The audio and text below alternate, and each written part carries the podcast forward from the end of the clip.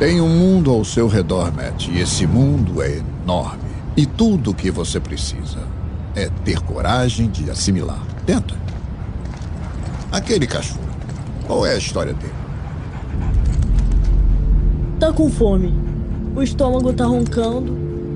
E ele tá doido pra comer o cachorro quente daquele cara que tá passando perto dele. Nada mal. E a garota? A pele dela tá muito quente. Tá com o coração acelerado. Ela tá doente? Pior. Está apaixonada. E o velhote? Ele. Ele tá morrendo. E não há nada que você possa fazer. O mundo é grande. E nem tudo são flores e alegria. E a única maneira de caras como você e eu sobrevivermos é agarrá-lo com unhas e dentes e nunca soltar.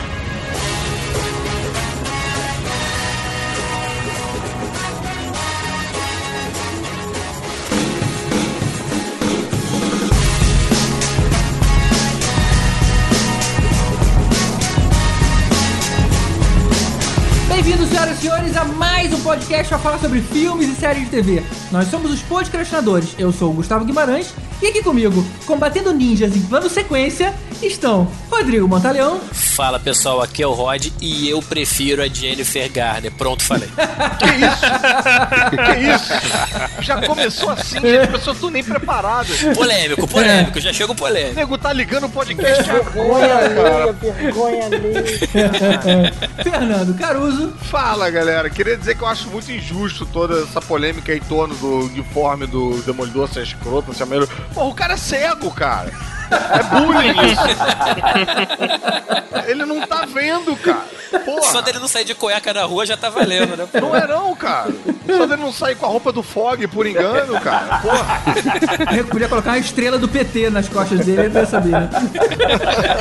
Tibério Velasquez. Pô, cara, uma coisa que eu achei que a série ia mostrar, que eu fiquei muito curioso, é como o Matt Murdock sabe que é hora de parar de limpar a bunda. Acha.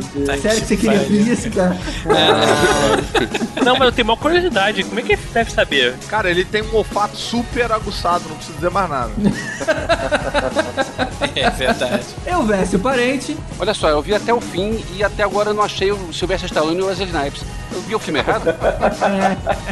Provavelmente. Cara, cara. Tá Ninguém, com. ninguém sabe do que você tá falando, cara. é, pra quem não sabe, ele tá fazendo uma referência muito obscura ao Demolition Man. É o Demolidor, ué. Não é, não é isso, não é esse o tema com- de hoje? Ué, eu vi o filme errado? Ele Pô. vai perguntar se a Electra é com a Sandra Bullock, né? Só com a ajuda das conchas pro Matt Murdock conseguir limpar a bunda, né? E aqui novamente com a gente, o ator e produtor Daniel Braga. A macumba do Frank Miller é boa, a macumba do Frank Miller é boa, a macumba, cara, ninguém vai acertar a Electra nunca mais. Nunca mais por quê? Acertaram quando? Com a Jennifer Garner, obviamente. A macumba do Frank Miller só não é boa pra ele, né, cara? Não, a a Electra vai ser sempre ele, ele matou, ele ressuscitou e ninguém vai acertar mais essa porra. Ah, vamos falar no filme. Hoje a gente vai finalmente falar de Demolidor, quadrinhos, série e até o filme. Vamos falar dos momentos mais marcantes, das diferenças entre os personagens e especular aí o que vem mais no universo cinematográfico da Marvel. Mas primeiro, os e-mails.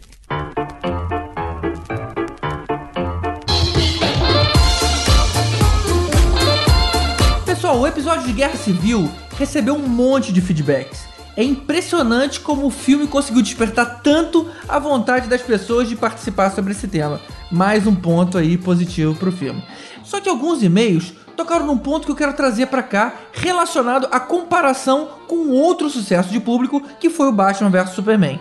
O que tinha de comum aí em alguns desses e-mails foi a constatação de que a gente teria feito uma análise até bastante comedida quando a gente fez o podcast sobre esse filme, só que no último episódio de Guerra Civil, as nossas críticas aumentaram aí consideravelmente. E como aquele clima de ficar fazendo piada com o assunto acabou confundindo a percepção de todo mundo, e para isso eu vou trazer aqui de volta o time de participantes de Guerra Civil, ou pelo menos quem tá online agora. Vamos lá.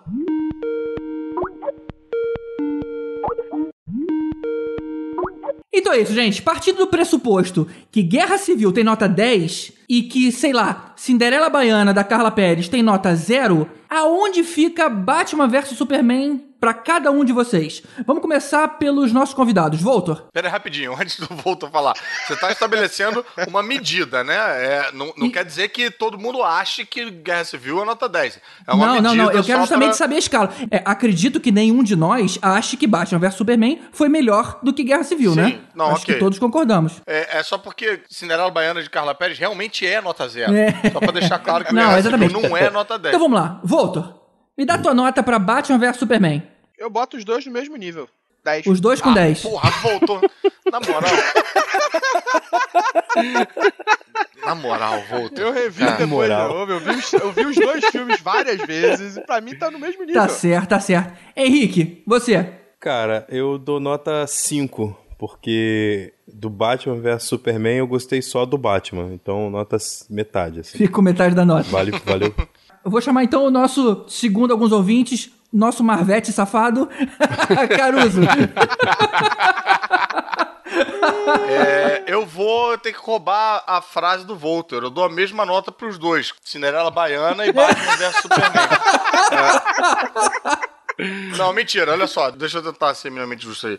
As notas, obviamente, mudam, cara. A galera ficou revoltada e tal. Você vê um filme, você tem uma referência, vê um outro, você começa a fazer uma base de comparação, é óbvio É normal, que muda, é é normal. óbvio que altera um pouco. Não é à toa que alguém mandou um link lá pro nosso grupo do Telegram falando que o pessoal da DC com a Warner se juntou pra fazer um, um- chamou o Geoff Jones pra fazer uma supervisão e tal pros filmes futuros, sei o que, tá, porque o nego tá vendo que não tá essas maravilhas todas.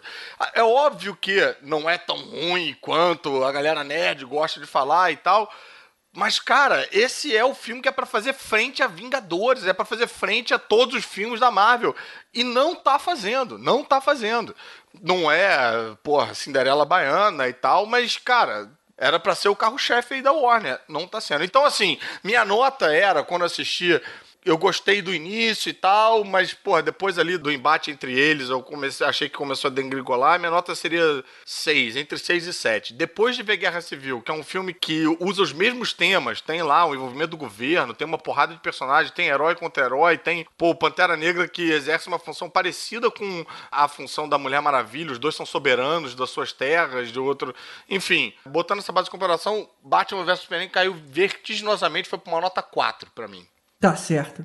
Vamos lá, Elvis. É, complementando isso que o Caruso falou, a gente recebeu um Twitter que é, exemplifica bem a história. A Warner, ela subiu o nível pra fazer alguma coisa no nível que a Marvel estava fazendo. E por isso a gente gostou do Batman vs Superman, que foi um filme bom.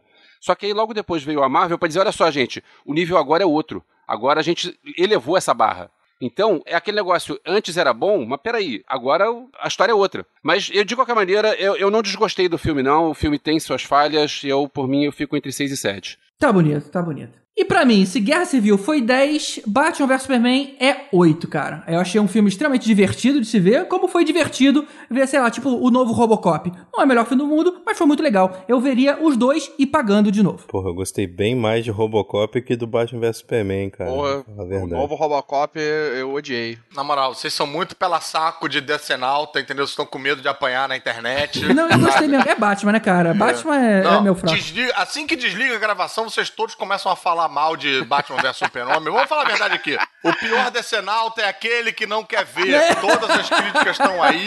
Eu te apresento várias, te mostrando todos os pontos do filme. Vocês, ó, eu vou falar um segredo pra vocês. Vou contar um, segredinho. Vocês não precisam ter medo do público ficar chateado de vocês falarem mal de Batman vs Superman. Não, se vocês começarem a perder audiência por causa disso, é só avisar pro público que o nome da mãe de vocês é Marta, que se alguém for Marta também, eles voltam a ouvir. Tá tudo tranquilo. Na verdade, foi, olha, gente, Batman vs Superman foi ruim. Mas tá tudo bem. Ai, que horrível!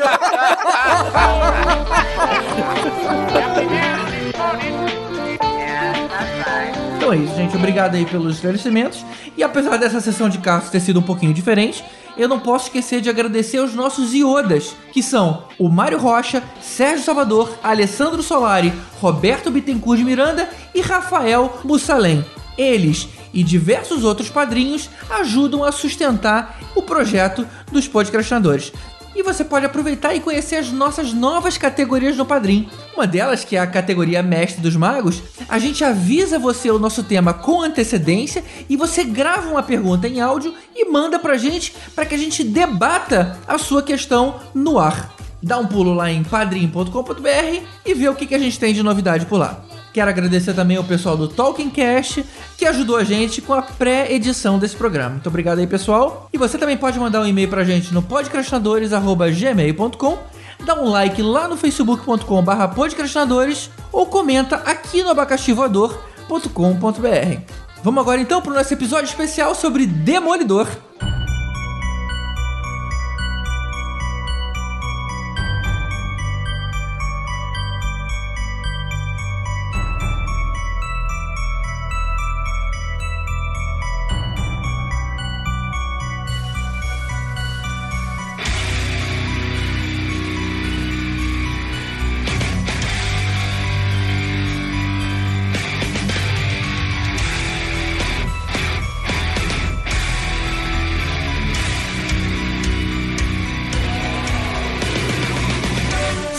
Coisa que a gente não pode negar é que o Demolidor já chegou com moral. Porque ao contrário de muitos outros personagens que começaram participando como coadjuvante nas histórias dos outros até ganhar alguma notoriedade, ele apareceu primeiro em 1964 na revista Demolidor número 1. Ainda bem que foi na Demolidor número 1, né? Porque se ele aparecer na Demolidor número 3, a revista ia ser uma, uma merda, né? Ia ser sobre a história do Fog Nelson, né, primeiro. Pô, aí o, Ia ser maneiro. o desenhista ia ser cego, né? Porque o desenhista desenhou o Demolidor fora da revista. Até ele acertar dentro do... Não, mas tô, tô, tô brincando, mas, mas é, tem uma diferença nisso aí que você já falou, porque às vezes os heróis surgiam em, em Tales to Astonish, em Journey into Mystery. O Thor surgiu em Journey into Mystery, o Homem-Formiga surgiu em Tales to Astonish. E o Demolidor surgir na própria revista dele foi meio que uma aposta mesmo do- dos editores. Pois é, né? Nunca ninguém viu e o cara já chega com a, a edição número 1. É, maneiro. É, é. Só que não deu certo, porque quase foi cancelado logo de cara. O Stanley queria dar um, um trabalho pro desenhista, né? Pro Bill Vinverhent, que era o cara que tinha criado já o Namor no passado. E ele tava pensando em o que, que ele poderia fazer, e aí ele encomendou o, o Demolidor pro cara, né? É, e o curioso sobre essa primeira edição é que são duas coisas legais, né? Que o nome da revista era The Devil, The Man Without Fear. Então já tinha a questão do o homem sem medo no primeiro, na primeira edição, ele já era o slogan dele, né? E ele usa uma roupa amarela, né, também, que não tem nada a ver com o uniforme É dele. amarela e vermelha, né? É, é mais circense, né? Mais, É. mais de trapezista, como se fosse. O... Aliás, boa parte dos conceitos dos personagens da Marvel eles já surgiram muito bem amarrados, bem fortes logo desde o início ali. Eu li esse, essas histórias que o o GG falou de 66, saiu um, um encadernado da Panini, aquele Biblioteca Histórica Marvel, e tem os primeiros 10 números, eu acho. E você vê, cara, porra, tá tudo ali, tá Fog ali, tá Karen Page ali, o embrião tá bem marcado ali. E a parada dele ser a Man Without Fear era porque ele era cego, então ele não tava vendo aonde ele tava. é- é- Esse era um pouco o conceito da parada, né? Ele não tava vendo os perigos que ele tava enfrentando. Por isso que ele era. Caraca, o cara é maluco. E brincava com a ideia de, de ele ser advogado e a justiça é cega, ele é cego, pananana. Olha, eu nunca fiz essa associação, maneiro. A revista já começava assim, tipo, você conheceu o, Homem-Aranha, você conheceu o Fant- Quarteto Fantástico, e agora você vai conhecer o, o herói mais incomum, Matt Murdock, e seu amigo Fog Nelson e a bela Karen Page, né? Tipo umas coisas assim meio... É bem dos anos 60 mesmo, É, né? cara. Você- Você imagina o dublador da série do Batman, né? O, É. o, o Stan Lee, ele tinha isso, né? Ele queria fazer um clube, né? É, ele queria que os leitores da Marvel se sentissem é, do- das revistas, né? Que eles frequentassem a mística da, da Marvel, né? É, o Mary Martin Marvel. Society. Só né? que ele, tem, ele fica com muito medo de criar esse personagem. Ele fala num, num depoimentos assim. Que ele ficou meio. Pô, cara, será que vão, ninguém vai reclamar é, do cara ser cego? Pô, o cara pode fazer umas coisas que cego não faz. E a reação do, do- de algumas entidades de, de caridade, assim, é muito positiva, né? E falam, pô, tem um pessoal aqui se sentindo super bem representado e tal. É, é- foi uma coisa bem legal, assim. Eles nunca viram um personagem assim, né? Maneiro. Tá vendo tão bem, cara. Agora, ele foi o primeiro super-herói cego, realmente? Com, que, que Cara, teve. qual foi o segundo? É, então, mas a questão é, ele foi o primeiro, né? Eu acho que ele foi o último também, né? É. A gente vendo agora a série, e é um personagem bastante querido de, tem um público de seguidores grande e tal, leva-se a, a se pensar que, pô, foi um sucesso logo de cara, mas não foi bem assim. Ele surgiu meio cópia do Homem-Aranha, assim, meio, tipo, engraçadinho e, pu- e pulando e fazendo umas serelepices, assim. E ele era engraçadinho, é? Ele era, Pô, ele Uma era coisa que é tão marcante nele é ele ser soturno, assim, né? É, mas ele ainda, até hoje, ele ainda tem, apresenta engraçadíssimo. Ele tem as piadinhas, né? tem as piadinhas. É. É, ele tem, Inclusive, tem. isso é uma coisa que às vezes eu sinto falta um pouco na série, mas a gente vai chegar lá. O que fez ele, ele sair da beira do cancelamento, porque ele foi até a década de 70 minguando ali, e aí nego caiu no colo do Frank Miller, que tava meio de estagiário na parada. Ele tava de desenhista, de um outro roteirista, o roteirista ia sair, nego ia cancelar a parada. O Frank Miller já tava meio que escrevendo um pouco junto com esse outro roteirista, e aí antes de cancelar, ele falou: Não, deixa eu tentar umas coisas aqui antes, já que vai cancelar mesmo, foda-se e tal. E aí o nego deixou, e cara, e tudo que virou os elementos do personagem que todo mundo mais gosta veio ali, dessa fase do Frank Miller, cara, que é muito poderosa. É, é, é com o Frank Miller que o conceito do Demolidor ser católico aparece logo no começo, né? E ele gosta dessa brincadeira do cara ser um vigilante e ser um advogado, né? E aí isso ganha muita força, né? Isso fica muito marcante. A Electra é, é criada pelo Frank Miller. A relação dele com a cidade também, a forma como a cidade vira um personagem e, e tem uma personalidade e tal. Também é, é do Frank Miller. O Stick também, se eu não me engano, acho que é do, do Frank Miller, não é não? O- É, é assim. E o, o Rei do Crime, que era um vilão do Homem-Aranha, que vira o vilão do Demolidor. É o que o Frank Miller ele faz. E, não, e vira o rei do crime, rei do crime Isso. mesmo, um, um vilão fodão. Vira na revista do Demolidor na mão do Frank Miller. Porque na, na revista do Homem-Aranha, ele é meio um gordão porradeiro, assim, né? E É. um pouco caricato, tem uma tem aquela aquela cigarrilha e tal, eh, mas com o Demolidor ele vira uma espécie de Lex Luthor mafioso, assim, meio realista, pé no chão. É, na verdade, ele assume o papel de vilão principal de toda a galera de Nova York, né? Do Justiceiro, da Elétrica. É, ele acaba servindo pra aquela galera toda É, ali. dos heróis urbanos. Agora, Caruso, você comentou agora há pouco do Stick. Eu vou te falar que eu nunca entendi qual é desse cara, cara. Como é que pode ser um cego normal ser mais foda do que o cego que ganhou superpoderes? E como é que ele começou a treinar o Demolidor, sabe? Tipo assim, opa, vem aqui você moleque, vem aqui Electra, beleza, eu vou treinar vocês pra serem máquinas assassinas. Eu, eu, eu não conheço o que fez o link aí. O, o próprio meio que fala isso pro Demolidor várias vezes, porque o poder do Demolidor, o poder que ele ganha, ele fica com os sentidos todos mais aguçados por causa lá do, né, do, do Uzi que cai na cara dele, né? O que ele tem diferente é o tal do sentido de radar. O Stick diz que ele desenvolveu esses poderes ele mesmo sozinho, que qualquer um treinando consegue chegar nesse lugar, entendeu? É um pensamento mais é, é, ninjística, fodástica da- das galáxias aí. E ele, inclusive, dá umas escrotadas com o, o Demolidor de vez em quando, falando que ele depende muito desse sentido de radar, que ele tinha que estar ligado no, porra, no cheiro das paradas, no, ou no ouvido, É. e tal, que ele fica dependente. Teve isso na série, né? Na segunda temporada, a gente vai falar mais lá na frente. Tem um episódio que ele precisa do, de um ensinamento do sticker ali na hora pra conseguir seguir em frente, né? A gente comenta É. isso mais na frente. É. No quadrinho ele é mó escrotão, porque, tipo assim, ele fala pro Demolidor fazer uma parada, aí o Demolidor, pô, como é que eu vou fazer? Eu não consigo enxergar. Ele pá, dá mais porrada no Demolidor. É. Tipo, o cara é escroto mesmo, né, cara? E isso foi aproveitado na série, ele ficou bem escroto também. É, né, ele, na- é, ele é escroto E mesmo. como é que ele chegou no Demolidor? Então, ele faz parte de um clã ninja bizarro, milenário, caralho a quatro, que é uma espécie de- Wikipédia do mundo, assim. Ele- Mas como é que ele chegou no... Ele mesmo chegou lá, ô moleque, eu vou te treinar porque você tá sozinho. Como é que os caminhos dele se cruzaram? Você sabe disso? Ele foi atrás. Ele tá ligado, ele tá vendo tudo que tá acontecendo, ele precisa do moleque pra treinar. Hum. Viu que o moleque ficou cego e tal. É, órfão, né? Aí é, também é uma. Acaba pegando isso. Ele tem que combater o, o que no quadrinho é o tentáculo e na série é, é a mão, né? Não, na série é tentáculo também. Não, não, é, é, é, é que em inglês é The Hands, mas é, eles traduziram como tentáculo também. Uma curiosidade, eu não sei se todo mundo sabe disso, mas o, o Tentáculo ficou em português, né? O nome do, do grupo original lá do clã É é, a é. The Hand, que é a mão. Isso. E que inspirou as tartarugas ninja, que combatem o, o clã do pé. Do pé. É, pois é. Ai, sério isso? só. É, é, inclusive, Inclusive, a parada que bate no. no é, a, a origem da Tartaruga Ninja, a parada que bate no olho do. Os, os autores eram fãs do Demolidor. A parada que bate no olho do Demolidor, eles fizeram na revista, tipo, batendo no olho dele e quicando e caindo no esgoto em cima das tartarugas. E é isso que dá o poder pra eles. Tem várias paradinhas. O mestre do Demolidor é o Stick. O mestre da Tartaruga Ninja é o Splinter, que é farpa. Ah, olha só. Que, e que claramente ele é o Stick também. Ele usa um bastãozinho e tudo. Não, é, é é verdade. Aquela Nova York meio assim,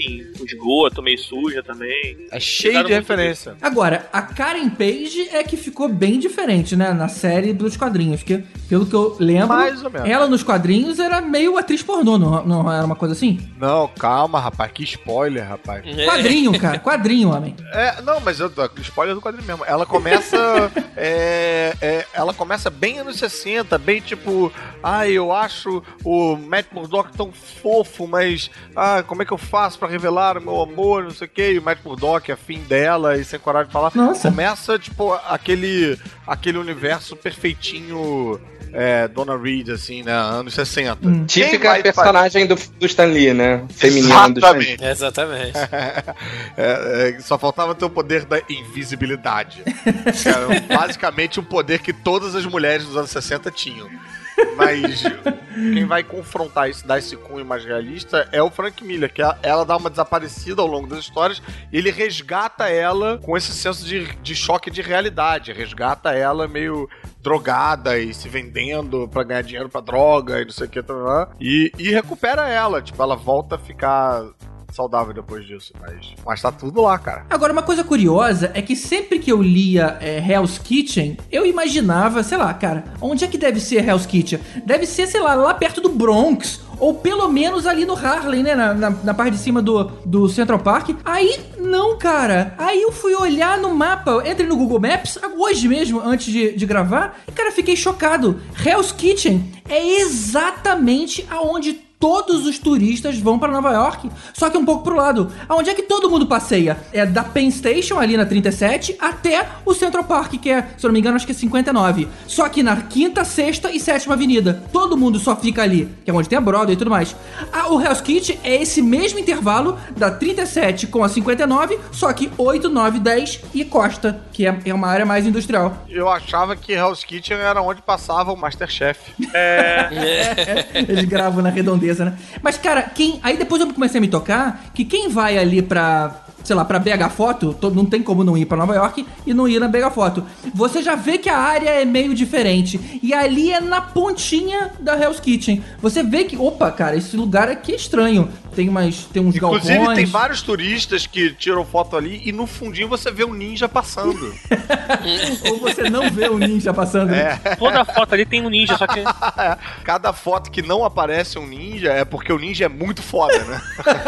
É ninja, cara. O ninja é muito ninja. Agora, a própria Netflix ela tá expandindo um pouco o padrão visual do Hell's Kitchen, porque na Jessica Jones aí mostra uma área totalmente diferente do que a gente vê no Demolidor, né, cara? Ela tem um lugar mais um pouco bonitinho do que no Demolidor. O Demolidor é meio podrão mesmo, cara. Eu achei todo mundo Achei meio igual, parecido, cara. É. Ah, não, não. Jessica Jones é bem. Tem prédios comerciais grandes, bonitos e tal. É, mais habitável. É, porque essa área é só atravessar a rua, cara. Isso que é muito chocante. Os prédios bonitos É. estão ali na frente, no quarteirão depois.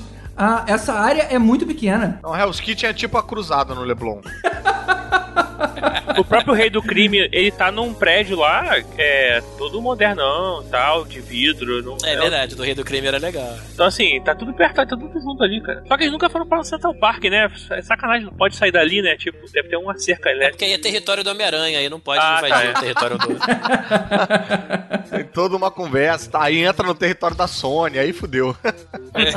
Vem cá, antes da gente entrar na, na, na série, será que a gente pode fazer, tipo, uma, um, porra, um rápido guia de indicação de, de histórias de quadrinhos fodas de Demolidor pra quem gostou muito da série, quiser ler, encontrar Boa, boa. pô, referências? Pô, puxa aí, Braga. Cara, eu acho que a gente tem que falar, assim, é, disso que você falou, que você começou a ver, que são as, as primeiras revistas, né? Que os elementos básicos estão todos lá. É, esse, aquele ali é basicamente uma, uma introdução ao Demolidor, né? Tem que, tem que dar um desconto, porque é de 66, é meio, porra, sei lá. É só pra quem tiver muito curioso mesmo. É, o que define mesmo é, o- é, o, é o Demolidor da fase do, do, do Frank Miller, quando ele começa a desenhar e depois ele passa a escrever. É, mas antes disso, eu até, eu até indicaria aquela minissérie que depois foi encadernado, foi encadernado duas vezes aqui, que é o Demolidor Homem Sem Medo, que é o Frank Miller com o John Romita Jr. contando a origem do Demolidor, recontando a origem, né? Que saiu em 90 e É, pouco. inclusive você vai ver, vai ver o Demolidor de preto lá naquela Isso, roupinha preta. Que, porra, muito da primeira temporada saiu dali. O moleque é igual, cara. O moleque É. da série é igual o moleque da revista ali.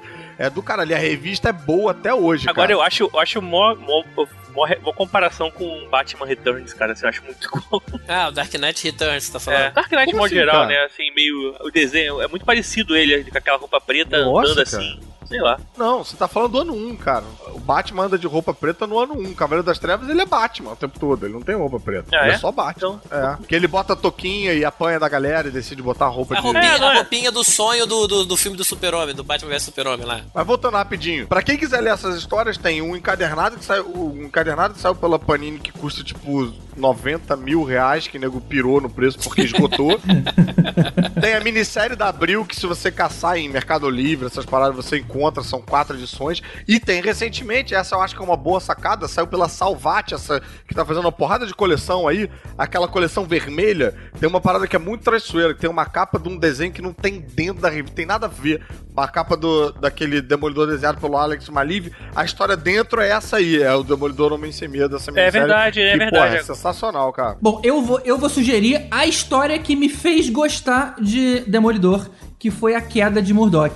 É, era um. Não, cara, tá sugerindo errado. Você vai dar um spoiler de todo mundo que tá vendo a, a série no Netflix, cara. Cara, é, é outra mídia, É verdade, é homem. verdade. Calma, vamos chegar lá. Antes da queda de Murdoch, eu acho que ainda tem Electra Assassina. Eu acho que é fundamental pra conhecer a personalidade do. de- né, esse personagem aí do, do jeito que ela foi criada, porra, desenhada pelo Bill Sienkiewicz, que, que é insensa a arte do cara, puta que me pariu, cara, é sensacional, não tem pra ninguém.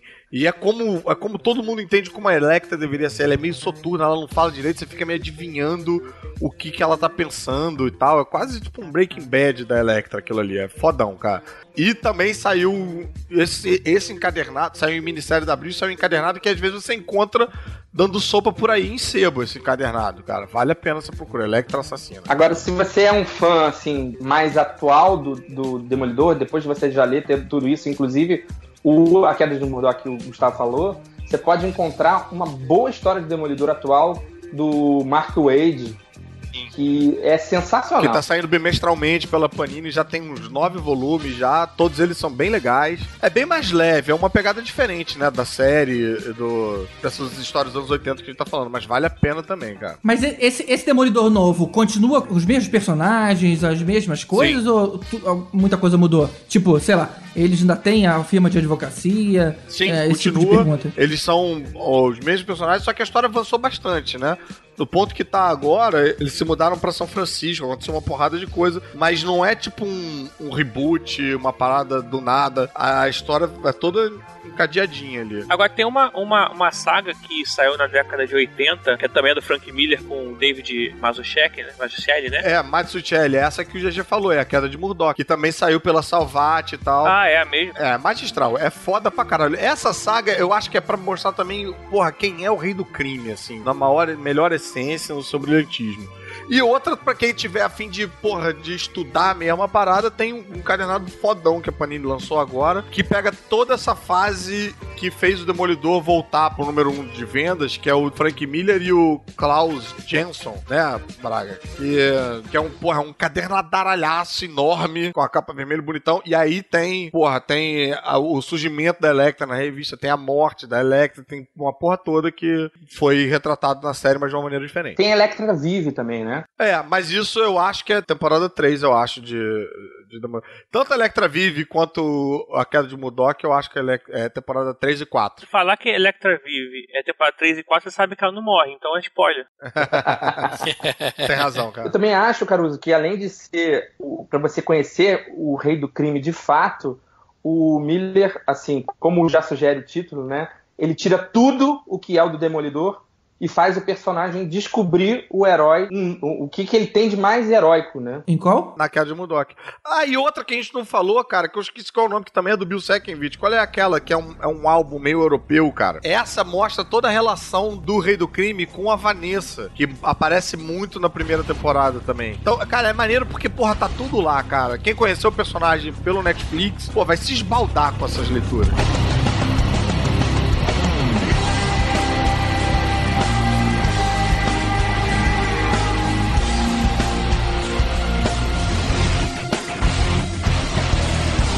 Antes da gente chegar na série propriamente dita, a gente não pode deixar de falar num percalço pelo caminho, que é o filme de 2003 com Ben Affleck e que gerou outro percalço pior ainda, que é Electra.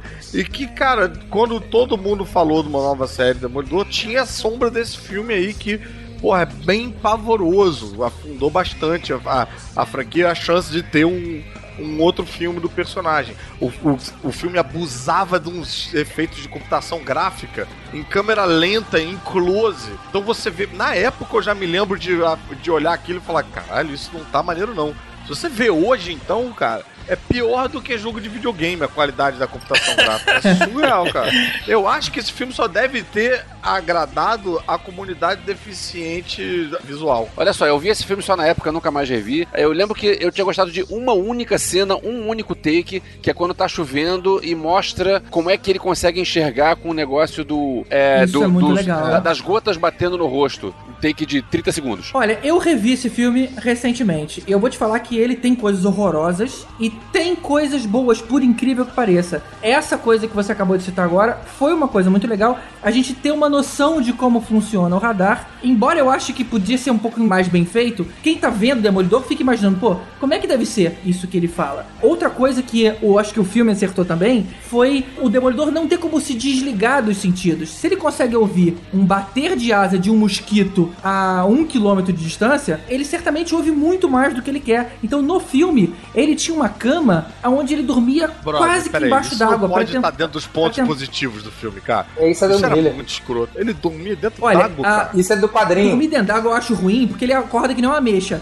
É, mas mas a, a- a- a ideia de você se isolar e você não conseguir se desligar, eu achei muito bacana, muito assertiva, coisa que não se faz hoje. Você comentou, Daniel, que tem isso no quadrinho também? Tem, tem, é, tem isso no quadrinho. Pode, Caralho, não pode ser que, disso, não. Pode ser que vire um spoiler, tá? É porque é, o, o Miller ele, ele começa a descrever que os sentidos do, do Demolidor começam a, ficar hiper sensíveis e ele realmente não consegue desligar. Então ele passa uma fase dele dormindo é, dentro da água com, com uma máscara de, de respirar. Inclusive é- é uma fase que os tiques voltam. É muito É, rápido. mas isso assim, é, é uma parada que ele ficou com o sentido super aguçado. Não, não. Ele tem um treinamento ninja de desligar os sentidos, sim. Ele tem esse É, treinamento aí. de focar as paradas. Isso aí Sim, foi meio Sim, a mas- do filme, É, né? não, mas é, é. No quadrinho ele tem esse momento de não conseguir fazer isso, entendeu? Aham. Ele, ele fica, caraca, né? então ele começa a fazer essa coisa de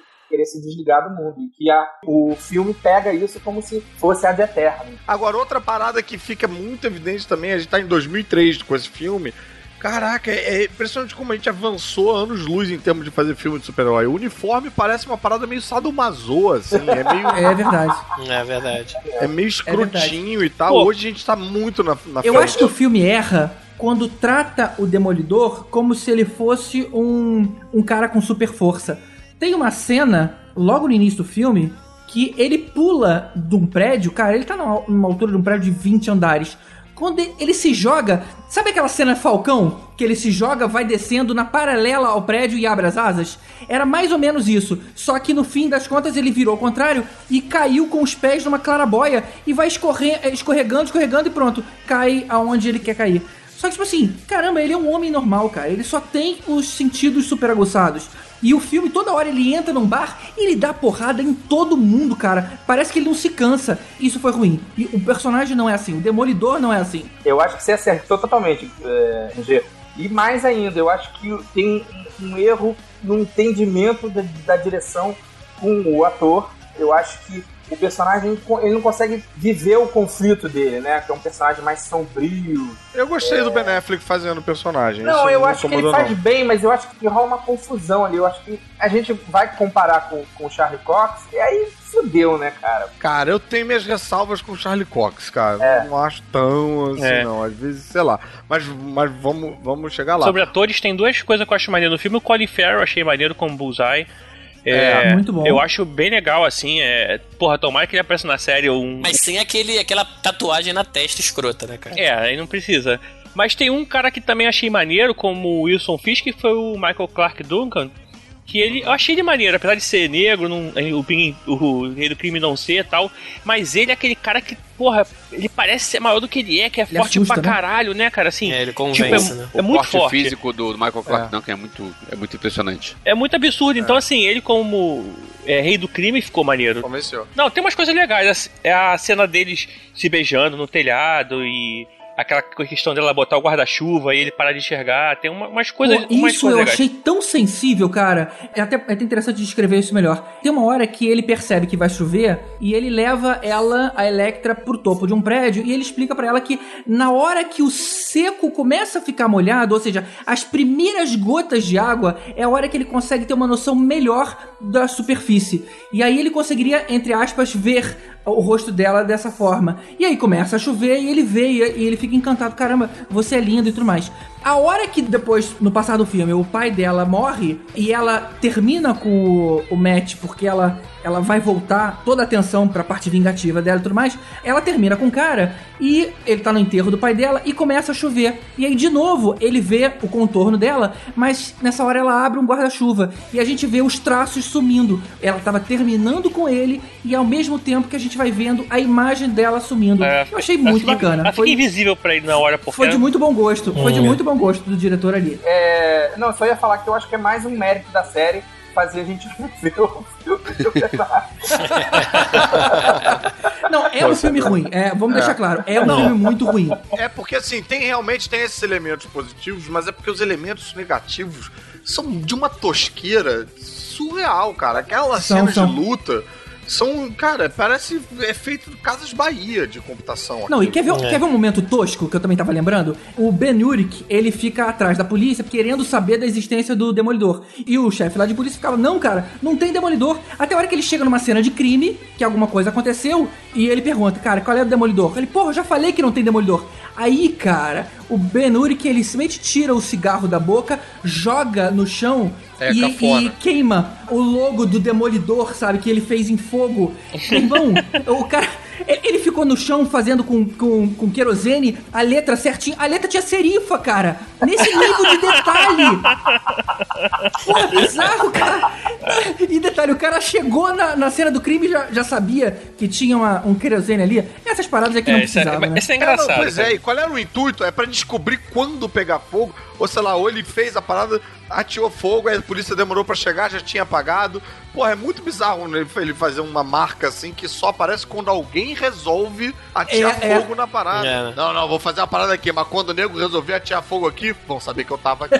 Não, ele deu sorte de chegar logo, porque podia passar muito tempo, evaporar e nem aparecer porra nenhuma, né? é mesmo, né? É. Não, Agora, vocês falaram fogo. do Ben Affleck, vocês falaram do Colin Farrell, falaram de, do, do Michael Clark Duncan, mas eu vou falar o que eu falei de novo no começo. A Jennifer Garner como Electra é um espetáculo. Cara, espetáculo Eita. visual, né? Não, não, É um não. espetáculo. Porque Não, ela luta cara, que mal isso, pra cara. caramba, cara. Ah, mas luta, o filme inteiro tem Não, ela, coreografia é ruim. muito, ela tem muita cara de patricinha, cara. Nossa, ah, mas não, ela, ela, não. ela- ela- a Electra tem que ser bonita, cara. Ela, tem, ela combina Mas, bastante. É, cara, ela ela, tem tem que ser que bonita. ser bonita, mas ela não tem que ser bonitinha. É, ela não tem que ser patricinha bonitinha. Ela tem que ser bonita, tem que ser, porra, diferente, exótica. Então, mas no filme dela, depois que ela, ela bota aquela roupa vermelha mesmo, cara, pô, ali eu achei que ela ficou super bem, cara. Inclusive, Não, aí assim, você vai falar do filme da Elétrica, aí fudeu. Não, mas peraí, elétrica não, cara, Elétrica. elétrica, tá? É outra elétrica. Eu não tô falando que o filme é bom, eu tô falando da, da encarnação dela como personagem. Mas no filme da Electra, eu acho que ela tá um pouquinho melhor do que no, no Sim. Demolidor. No com Demolidor, a eu roupa achei que vermelha, ele tá... ela faz as cenas Agora, de luta uma melhor. parada, eu achei antes que... da gente ir pra ali, só uma parada, só um detalhezinho, cara. O filme Demolidor tem um negócio. Não quero ser preconceituoso nem nada, mas me incomoda um pouquinho. Tem muito careca no filme, cara. O mercenário é careca, o rei do crime é careca, o Ben Urich é careca. Porra! Eu tava aqui vendo no IMDB o diretor Mark Steven Johnson, que é o cara que escreveu e dirigiu o Demolidor. Ele também escreveu e dirigiu é, Motoqueiro Fantasma. Que belo currículo, que belo currículo. Que também é careca. Eu, eu me toquei que teve um filme ruim recente que eu vi, que tem o, o John Travolta com o Robert De Niro. Pô, não é que é do mesmo cara? A gente vê que certos caras são coerentes, né? Ah, e tem mais uma coisa que, que a gente não comentou do. O Fog, né? O Fog, o Fog é o John Favreau, cara. É. John Favreau. Eu acho que, É, esse tá filme- bem, que, tá está em cartaz com o Mogli. Vocês sabiam que o Mogli é do John Favreau? eu acho que esse filme serviu pro John Favreau ficar lá vendo aquelas merda todas e falar, cara, eu vou fazer direito, eu vou fazer um filme Exatamente, eu não, eu não Ah, vou fazer que nem direito. isso aqui. Agora vocês não estão É, levando é. em consideração porque o, o Matt Damon falou que gostou muito daquela roupa do Ben Affleck, aquele colã, eh, ele adorou. Ele gostou do bastão. Agora, deixa eu te falar uma parada que eu gostei nesse filme. Os créditos, na verdade, eles fizeram uma brincadeira com as janelinhas dos prédios, fazendo os, os pontinhos do, do braille. E aí, sempre quando entrava um nome, entrava primeiro o nome em braille e depois o nome correto. Então, cada Olha. vez que ia mudando a cena dos prédios, a gente, algumas janelinhas se destacavam. Achei isso bem interessante. É, legal. Era, era, era difícil pessoal que é deficiente visual ficar lá passando a mão na tela do cinema, né? Atrapalhava um pouco. Ô, meu irmão, senta aí. atrapalhava Consegue ir na tela assim. Caraca, o Fábio é o John Fábio.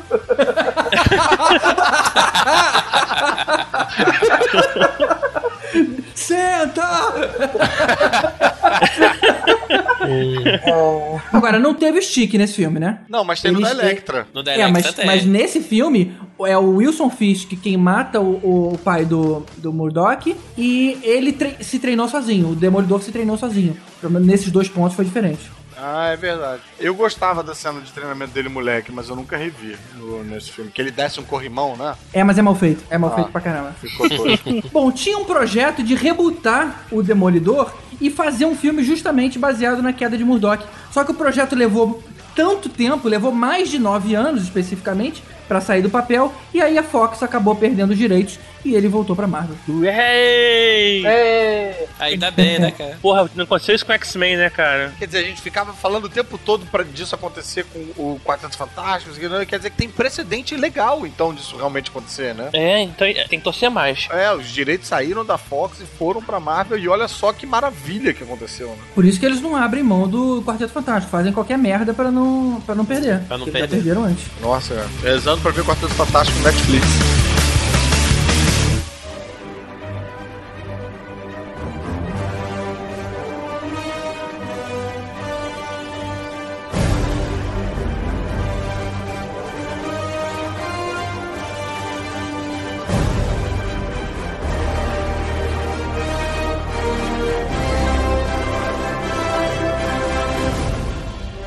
2013, a Marvel ficou pensando como é que ela podia enriquecer ainda mais, já que ela tinha consolidado todos os heróis que ela colocou no cinema.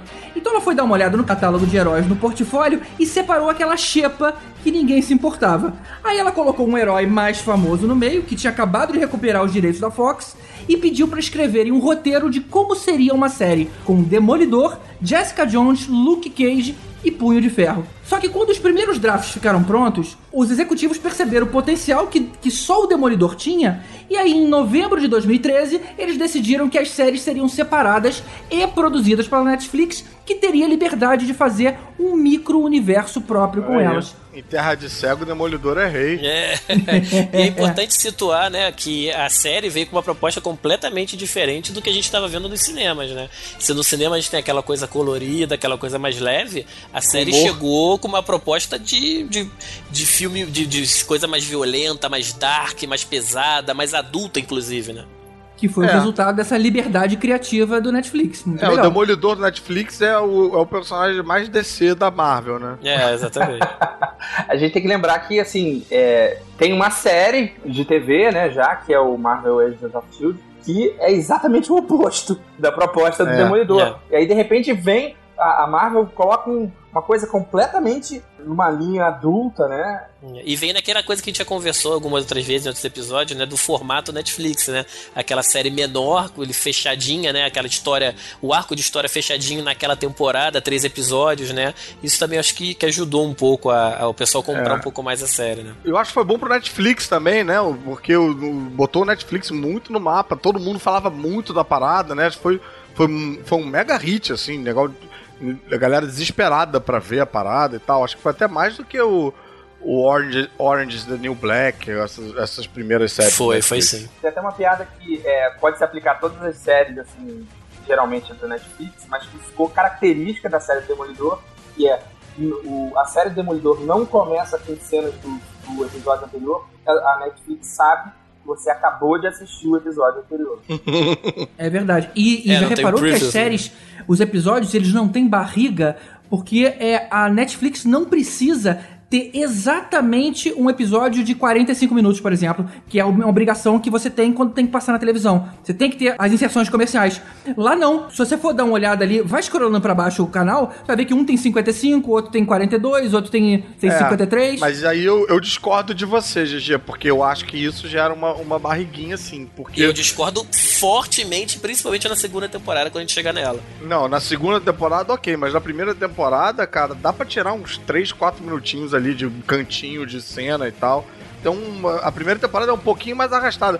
E eu acho que isso acontece porque não tem uma, não tem uma obrigação de fazer 45. Aí passou, ficou 50, deixa 50. O nego não fica lapidando pra ficar mais justinho. Ou pelo contrário, você não precisa ficar enchendo linguiça pra completar os 45. É, mas o cara faz 50. Mas, mas eles enchem linguiça de, outro, de, outra, ma- de outra maneira. É, acaba que fica arrastado. Não sei se, é- se eu- era o objetivo mostrar daquele jeito, mas tem momentos cansativos. E talvez se fosse assim, não- eles estão enchendo linguiça não pra ter o formato certo, mas pra ter a quantidade de episódios certa.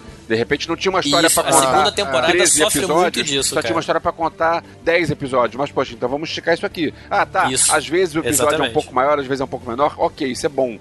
Só que, de repente, não precisava ter 13 episódios. Podia ter menos. Não, tem, pra mim tem episódio que tem 57 minutos que eu acho que podia claramente ter tido 45. Pô, isso não, é, isso não é uma coisa da Netflix, não, cara. Porque se você pegar a série tipo Homeland hoje em dia e você pegar a versão Netflix, você vê que eles não têm tem episódio de 43 minutos e episódio de 50.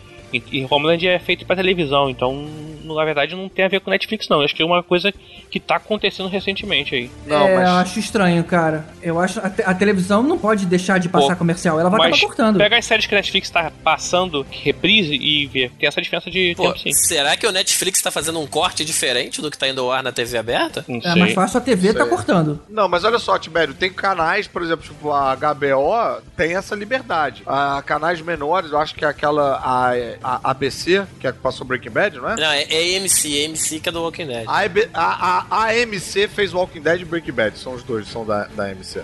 Mas a AMC eu acho que é um que também tem uma flexibilidade. Os canais menores têm mais flexibilidade. Os canais mais tradicionais, a grande maioria, continua tendo o formato série de 22 a 24 e série de 42 a 44. Continua. É, é e a. Netflix, obviamente, não tem isso porque não tem grade, não tem que. Se você avança, você não tem que preencher com comercial, você não atrapalha, não entra no Jornal Nacional, entendeu? Tem, uma, tem um, um formato aí. Mas, Braga, você ia falar, se eu não me engano, que você concorda comigo completamente, não ia? Eu concordo, não, eu, eu concordo, na verdade, com o Gustavo, porque aí, aí é, mas aí é porque eu sou fã do, do, do Daredevil, cara. Assim, quanto mais episódio botar, mais eu vou assistir, entendeu? Cara, eu, eu sou fã de Guerra nas Estrelas. Eu não quero mais episódio 1. Eu não quero mais Jar Jar Binks. Essa lentidão me preocupa um pouco pra atrair é, novos interessados, entendeu? Por exemplo, pra minha mulher assistir a parada comigo era, era complicado. Ela, ela falava, ah, não, muito chato e, e se desligava da parada. Pra quem tem um interesse prévio pelo Demolidor ou por ou pela Marvel ou por filme, porra, beleza, você vai encarar de qualquer jeito, sabe? Mas para atrair uma galera nova, talvez eu tenha uma preocupaçãozinha com isso, assim, de que talvez dê uma preguiça de vez em quando. É, eu, eu acho, eu acho que pode acontecer isso sim, cara. É, a minha experiência é o contrário, assim. É, quando eu mostrava algumas cenas mais esgarçadas, a, a minha mulher gostava, assim. Quando entrava na violência muito, assim, ela falava, ok, não é pra mim. É, mas, mas eu acho que isso daí, o formato é o ideal pra isso, né? O cara começou a ver aquele episódio. Ah, tô achando meio chatinho, não tô afim de ver hoje. Pausa. E, cara, quando você tiver afim, você volta pro lugar que você tava, entendeu? Assim, a vantagem da Netflix é isso, tá tudo lá, você vê a hora que você É. quiser, se Mas o quiser. Tibério puxou um ponto que, cara, eu vou te dizer que pra esse tipo de série é difícil, porque o nego bota todos os episódios, e aí é difícil. Cara, tem uns tarados que vê num dia só a porra toda, cara. Eu conheço Cara, e na boa, eu tenho uma teoria pessoal de que esse cara, ele não aproveita a série como quem tá vendo com um pouco mais Ah, Com de certeza, parcimônia. mas ele não aproveita. contigo, cara. ele não aproveita a série, ele aproveita a ondinha que ele tira na internet. Isso, ele, aproveita... quer um hypezinho de falar, vi É. tudo nessas 13 horas. Não, ele Ah, aproveita o Você spoiler. precisa parar um pouquinho pra pensar, cara, no que você viu, sabe? Isso, deixa, exatamente. Deixa, deixa eu maturar um pouquinho, deixa eu imaginar É. o que, que vai acontecer. Não, eu tenho certeza que esse cara não Mas o aproveita cara a não vida quer também. isso. O cara quer chegar no colégio no dia seguinte e, É. e falar e, e cagar de spoiler todo mundo na cabeça. E esse lance sempre foi o grande trunfo das séries tradicionais, que era o cliffhanger de- até de um episódio pro outro. Lost fazia muito isso, É. né? Imagina você ver Lost no formato Netflix, que assim que acabou entra no outro negócio. Ia perder toda a graça, cara. É mesmo, cara. Lost não podia existir no formato Netflix. Não, não pode. Porque você ia assistir o primeiro episódio, no dia seguinte ia ter um moleque falando: Vi tudo, é uma merda. É uma rolha. A gente. Eu, eu tenho uma galera que a gente tentou fazer um mara- uma maratona no final de semana, logo, assim, acho que saiu numa quinta, né? A primeira temporada. Se eu não me engano, saiu numa quinta ou numa quarta-feira, agora não lembro mais. Mas assim, a gente, no final de semana, a gente tentou fazer uma maratona de sábado pra domingo, assim, mas a gente não, não conseguiu ver, logicamente, tudo. Mas a gente ficou feito zumbi, acho que vendo seis episódios. Mas daí foi legal porque tinha várias pessoas assistindo, né? Comentando. Se cutucando quando o outro dorme. Ô, tá perdendo aí. Pega esse turno aí, depois você me conta o que aconteceu, né? Mas vamos entrar na série, então?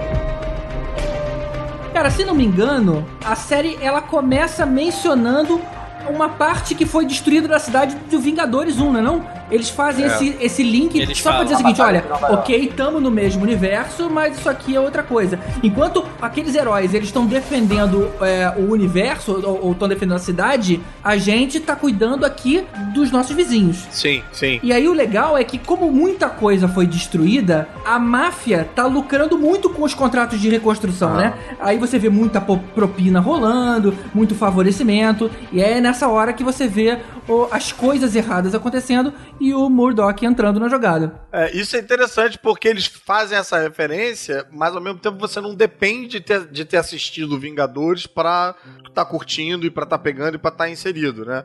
Quem nunca viu os filmes da Marvel curte Demolidor igual. Não precisa ter É, visto. exatamente. É totalmente independente. E o bacana é que você vê uma outra, uma outra face de um crime. é, antes você via quadrinhos sobre drogas, tráfico de arma, e agora você está vendo um crime imobiliário, né? A ideia é reconstruir o, o, o bairro. E aí, quem que vai tomar conta daquilo ali? Isso acontecendo no mesmo universo que tem o Capitão América, que tem o, o Homem de Ferro que tá ali. E, e eles não são explícitos, É né, mesmo. cara? Quando falam, não é que nem Agents of Shield que fala, é, ah, pô, sei lá, isso aqui é, o- é, tá com Thor, ou isso aqui tá com Homem de Ferro. Lá não, eles só mencionam ah, aqueles caras lá, sabe? É. Eles só falam assim. É, a Claire, né, a enfermeira, ela chega a falar, né, tem, você não é como eles, você não tem, você não é super poderoso. Ela fala alguma coisa nessa linha, de É. que você só é uma pessoa normal. É. Seu orçamento é muito menor. Tem um easter egg interessante no primeiro episódio. Que quando o Matt vai lá na igreja se confessar e tem um padre lá. Esse padre, por acaso, é citado o nome e ele faz parte também de uma saga lá, de um quadrinho do The Cloak and Dagger, que eu nunca lembro Manto o e a nome aí. adaga. O Manto e a Daga. Que vai virar série também da Marvel na, no Freeform, né? E já tá anunciado e tudo mais. E assim, pode ser uma ligação entre os universos aí, cara. É maneiro. Porra, maneiro, cara. Essa, essa série pode ser boa, sabia? Porque tem uns efeitinhos que eu acho que são razoavelmente simples de fazer, que eu acho que pode gerar uma parada interessante. Eu nunca entendi qual é desses dois personagens. Cara, eles tinham uma parada meio de. Eles falavam meio de adolescentes envolvidos com drogas e tal. Tinha uma dinâmica meio. Era. O manto, ele era meio viciado no poder da daga. Então ela precisava jogar a adaga de luz dela dentro dele, no manto dele, porque senão ele tinha umas crises de abstinência louca. Depois deram uma resolvida nisso, mas eram dois meio ex-viciados, assim. Outros dois heróis que eu acho que tava lá no meio da xepa também, era aquele mestre do Kung Fu e o Cavaleiro da Lua. Que também são dois cretinos ali que ficavam nesse mesmo universo. Cara, a gente ficou Tem uma galera que é muito fã desse personagem, cara. Ah, Iron Fist é maneiro, cara. Fala assim não. Não, mas peraí, Punho de Ferro e Mestre Kung, Kung Fu é a mesma pessoa? Não, não, não. São Não. pessoas diferentes. Ah, tá. Punho de Ferro eu acho maneiro. Agora, Iron Fist parece uma parada super pornô. Mas Mesh Kung Fu é da onde? Não, Mestre Kung Fu é tipo um Bruce Lee da Marvel. Era daí, cara, dessa época, desses personagens menores. Ah, da época. Eu achei que você tava. Achei que tá falando da série. Eu falei, caralho, onde apareceram essa porra? Não, não, não, tô falando dos quadrinhos. É, é porque você que falou do, do, do Manta e da Adaga, cara. Eu tô falando de outros personagens desse nível. Nível Manta e Adaga. Ah, não, mas vai, vai ter série? Vai ter série? Não vai. Ia ser maneiro. Eu tenho uma pergunta pra fazer pro Elvésio. Porque eu sei que eu, GG, Tibério, Rod e o Daniel, a gente tinha um conhecimento prévio do personagem, de ler nos quadrinhos e tal. O Elvésio eu sei que não tem, que ele é de uma época que não existia ainda mídia impressa. Pelo menos não colorida, não colorida. Maldito Gutenberg. Caralho, os quadrinhos eram escritos na pedra, assim, né? Saca? Os bonequinhos ele, da ele caverna. comprou muito papiro do Demolidor. Ah, hieroglifos. Peraí, gente. né? Ah, não vamos se perder no Mas é bullying. boa pergunta, é boa pergunta. Não, o que eu quis dizer é que o Elvis teve um contato com o Demolidor ali naquela série da Netflix, que eu tô desconsiderando um pouco o filme do Affleck. Quero saber como foi pra ele esse contato do herói pela série da Netflix. Olha só, eu achei meio forçado como é que um cara que é cego consegue. Ok, é, ser foi um prazer tão- conversar com você, Elvis. É. Obrigado. Muito bom. O cara pergunta minha opinião pra depois não quer ouvir a opinião. Não, eu queria que a sua opinião fosse igual à minha. Fosse boa, né? Não, mas foi mal, vai, continua aí, desculpa. Mas muito bem colocado do Elvis. Ele não tem essa mesma identificação nostálgica que a gente tem. Acho, acho legal o teu ponto de vista, cara. Não, ele tinha sim, ele lembrava do filme do Ben Affleck com amor e carinho, pô. Oh, muito amor e muito carinho. É, não, mas é porque o que ele tá falando tem razão, porque o filme é mais. O filme não, a série é mais realista, né? E aí realmente algumas coisas podem ficar meio forçadas. Mas você sabendo que é uma série de super-heróis, você mesmo assim acha forçado? Ele tem direito, Daniel, ele tem direito. Tá bom. Tudo Ele tem aquele negócio de Vamos lá. suspensão de realidade, aí ele tem essa chatice toda, cara. Assim. Eu, eu achei forçado porque demorou muito pra explicar qual era a origem dele. Porque se você tem, se você vai ver um filme de super-herói que você não conhece, aí tem que explicar. Não é o caso dos Batman e Super-Homens, que se- a gente conhece uma origem é, a cada três anos. Mas se você pega um outro personagem e você vai conhecer, ter o primeiro contato dele, você precisa descobrir qual é a dele. Por que, que ele é super-herói? Por que, que ele consegue fazer tudo isso? E acaba que na série demora muito. E ah, eu achei, na primeira metade da primeira temporada, um troço muito arrastado. E demorava muito pra conseguir entender por que, que esse cego enxerga melhor que eu. Sabe? É, por que, que ele enxerga melhor do que todos os outros personagens da série? Peraí, ele é um cara que é cego, mas mesmo assim ele consegue enxergar melhor do que todo mundo. Não, ele não enxerga, ele tem outros sentidos que ele usa como você não usa, né? Exatamente. Uma coisa que o Elvis não teve, que a gente teve, foi essa. é, o prazer de ficar reconhecendo É. alguns signos que tinham no- nos quadrinhos. Por exemplo, o apartamento, o loft do, do, do Murdoch é igual ao que o Frank Miller desenhava, cara. Meu Deus, aqueles arcos, a proximidade com a igreja, sabe? É. Também veio lá do Frank Miller. Toda hora quando mostra aqueles vitrais, pô, isso tinha muito também dos Ah, quadrinhos. ele, então, moleque, né? Pois é, aí você, você abre um sorriso. Na hora que apareceu o Fog pela primeira vez, eu falei, cara, tá igual ao Fog dos quadrinhos. É. E pro Elvis não. Por isso é tipo, tipo assim, cara, me mostra aí que eu ainda não gostei de você. Você ainda tem que me comprar. Exatamente, E, e a gente lembro- passou por isso. Eu pensei, cara, esse cabelo do Fog tá escroto. GG, eu lembro quando você mandou um e-mail logo que começou a série, que você falou, cara, é igual o quadrinho. E eu pensei, é, tá, legal. Como eu não li o quadrinho, então, pra mim. Não diz respeito. Não é igual a nada. Olha só, vamos voltar à polêmica. Não é que nem o Batman vs Superman que eles colocam uma coisa que é só pro fã que atrapalha quem não leu. Tem uma explicação lá que se você não leu o quadrinho, você não vai é, curtir o filme porque é uma cena sem sentido. É, não tem nada sem sentido. Isso aí é o fanservice bem feito. Porque é aquela história de, ah, tem um cenário, o cara que é fã do quadrinho, ele vai reconhecer o cenário e vai pensar, cara, que maneiro. O cara que não leu o quadrinho pensa, tá, é um cenário. E não atrapalha nada. Não, e é um cenário bonito. Mas agora, Vé, se você diria que a série não te pegou porque você não conhecia, ou você diria que você acabou gostando da série? Cara, não gostei não. Quer dizer, as cenas, aquelas cenas de luta em plano sequência, aquelas tomadas de ação, nada disso te pegou. Não, não, não, peraí, peraí. Eu não tô dizendo que a série é uma porcaria. Não, não, mas não te pegou, não, não te motivou a ver a série, gostar da De série. querer ver mais, quero ver mais. Tipo, você não vai ver a terceira temporada. Cara, se não tiver um podcast, eu não vou ver a terceira, não.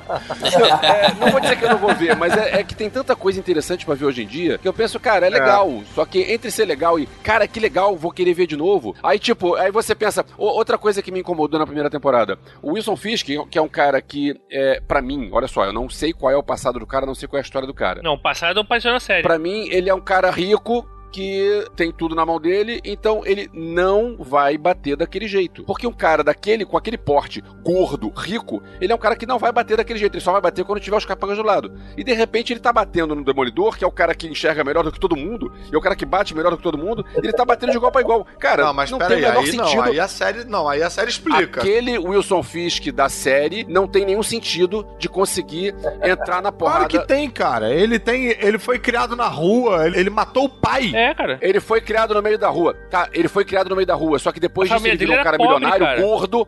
Sim, mas ele virou um milionário gordo que não, Não, mas faz Vess, nada. uma das primeiras cenas que estabelece ele é ele dando portada na cabeça do russo, cara. Enquanto tem um cara armado do lado pra defender. Ah, mas aí. Como todo mafioso, gordo e, e fora de forma vai fazer. O cara, quando chega o Don Corleone, não, Don, Don Corleone não, quando chega o Robert De Niro lá nos Intocáveis e ele vai dar, ele vai ba- ba- é, dar é, com um taco de beisebol na cabeça do, do outro cara, é porque tem gente em volta armada pra proteger se alguém reagir. Cara, olha só, eu só vou dizer uma coisa, Roy Nelson. Você que não é Roy UFC, cara. É um lutador de UFC. O cara é Boa, gordo, dá boa. porrada forte pra caralho. E o cara Mandou é bem. gordo pra cacete. O maluco parece um caminhoneiro redneck. Ele é gordo, milionário, com um monte de gente trabalhando pra ele? Ele é gordo milionário. Se ele luta ao UFC, ele é gordo milionário, cara. Deve ter uma porrada de gente fazendo coisa pra ele também. Né, e gordo impede, ele o cara também é. treina. É. Mas, mas esse, é- esse é um questionamento que a gente não teria, cara. É interessante É, ver esse ponto do Elvis. A exatamente. gente, não, a gente sabe o quão porrador é, e quão perigoso é o rei do crime. O Elvis não sabe. Não, e outra coisa, ele tem um ponto que eu acho que é muito importante. A série atrai gente que é interessado em, em séries de herói, de personagem, quer ver a adaptação do Demolidor pra uma série e tal. Mas em termos de inventividade de série mesmo, ela não é tão, porra, não é um Breaking Bad, ela não é uma, ela não é uma série diferentaça. Ela não é Homeland, ela não é, ela é uma série de adaptação de De herói. super-herói. Atrai É, quem é, é. interessado por, por universo super-herói. Tudo bem, mas assim, ela é uma série de super-herói muito diferente de todas as outras Isso. séries. Sem Isso dúvida. Você começa a assistir ela e fala assim, é uma série de super-herói. Aí você, caraca, meu irmão, é muito diferente. Ela é diferente dentro dessa referência. Ela, ela tem um clima meio no ar, né? É, total. Mas ela não se compara com outras séries que não são de super-herói. Elas não chegam a furar essa. É, quando você tem o Demolidor, logo acho que no primeiro ou no segundo episódio, que a primeira tentativa dele de, de impedir o, o assalto, lembro o que, que era, que ele se ferra todo e cai na lata de lixo, cara. Você não costuma ver isso nas séries de herói acontecer, cara. Normalmente o herói ele se dá bem, ele tem um revés temporário, mas não se ferra e quase morre daquele jeito, né, cara? Tudo isso vai, vai de contra aquela coisa da realidade, de ser mais focada ali no, no cara sofrido e tal, no, no conflito. É, e tem outra coisa, o cara tem superpoderes de conseguir ter uma super audição e super olfato e tal, etc. Ele também tem o superpoder do Wolverine de se recuperar, de quebrar ossos e no dia seguinte estar de novo lá, é, batendo de novo. Mais ou menos, ele tem um pouquinho.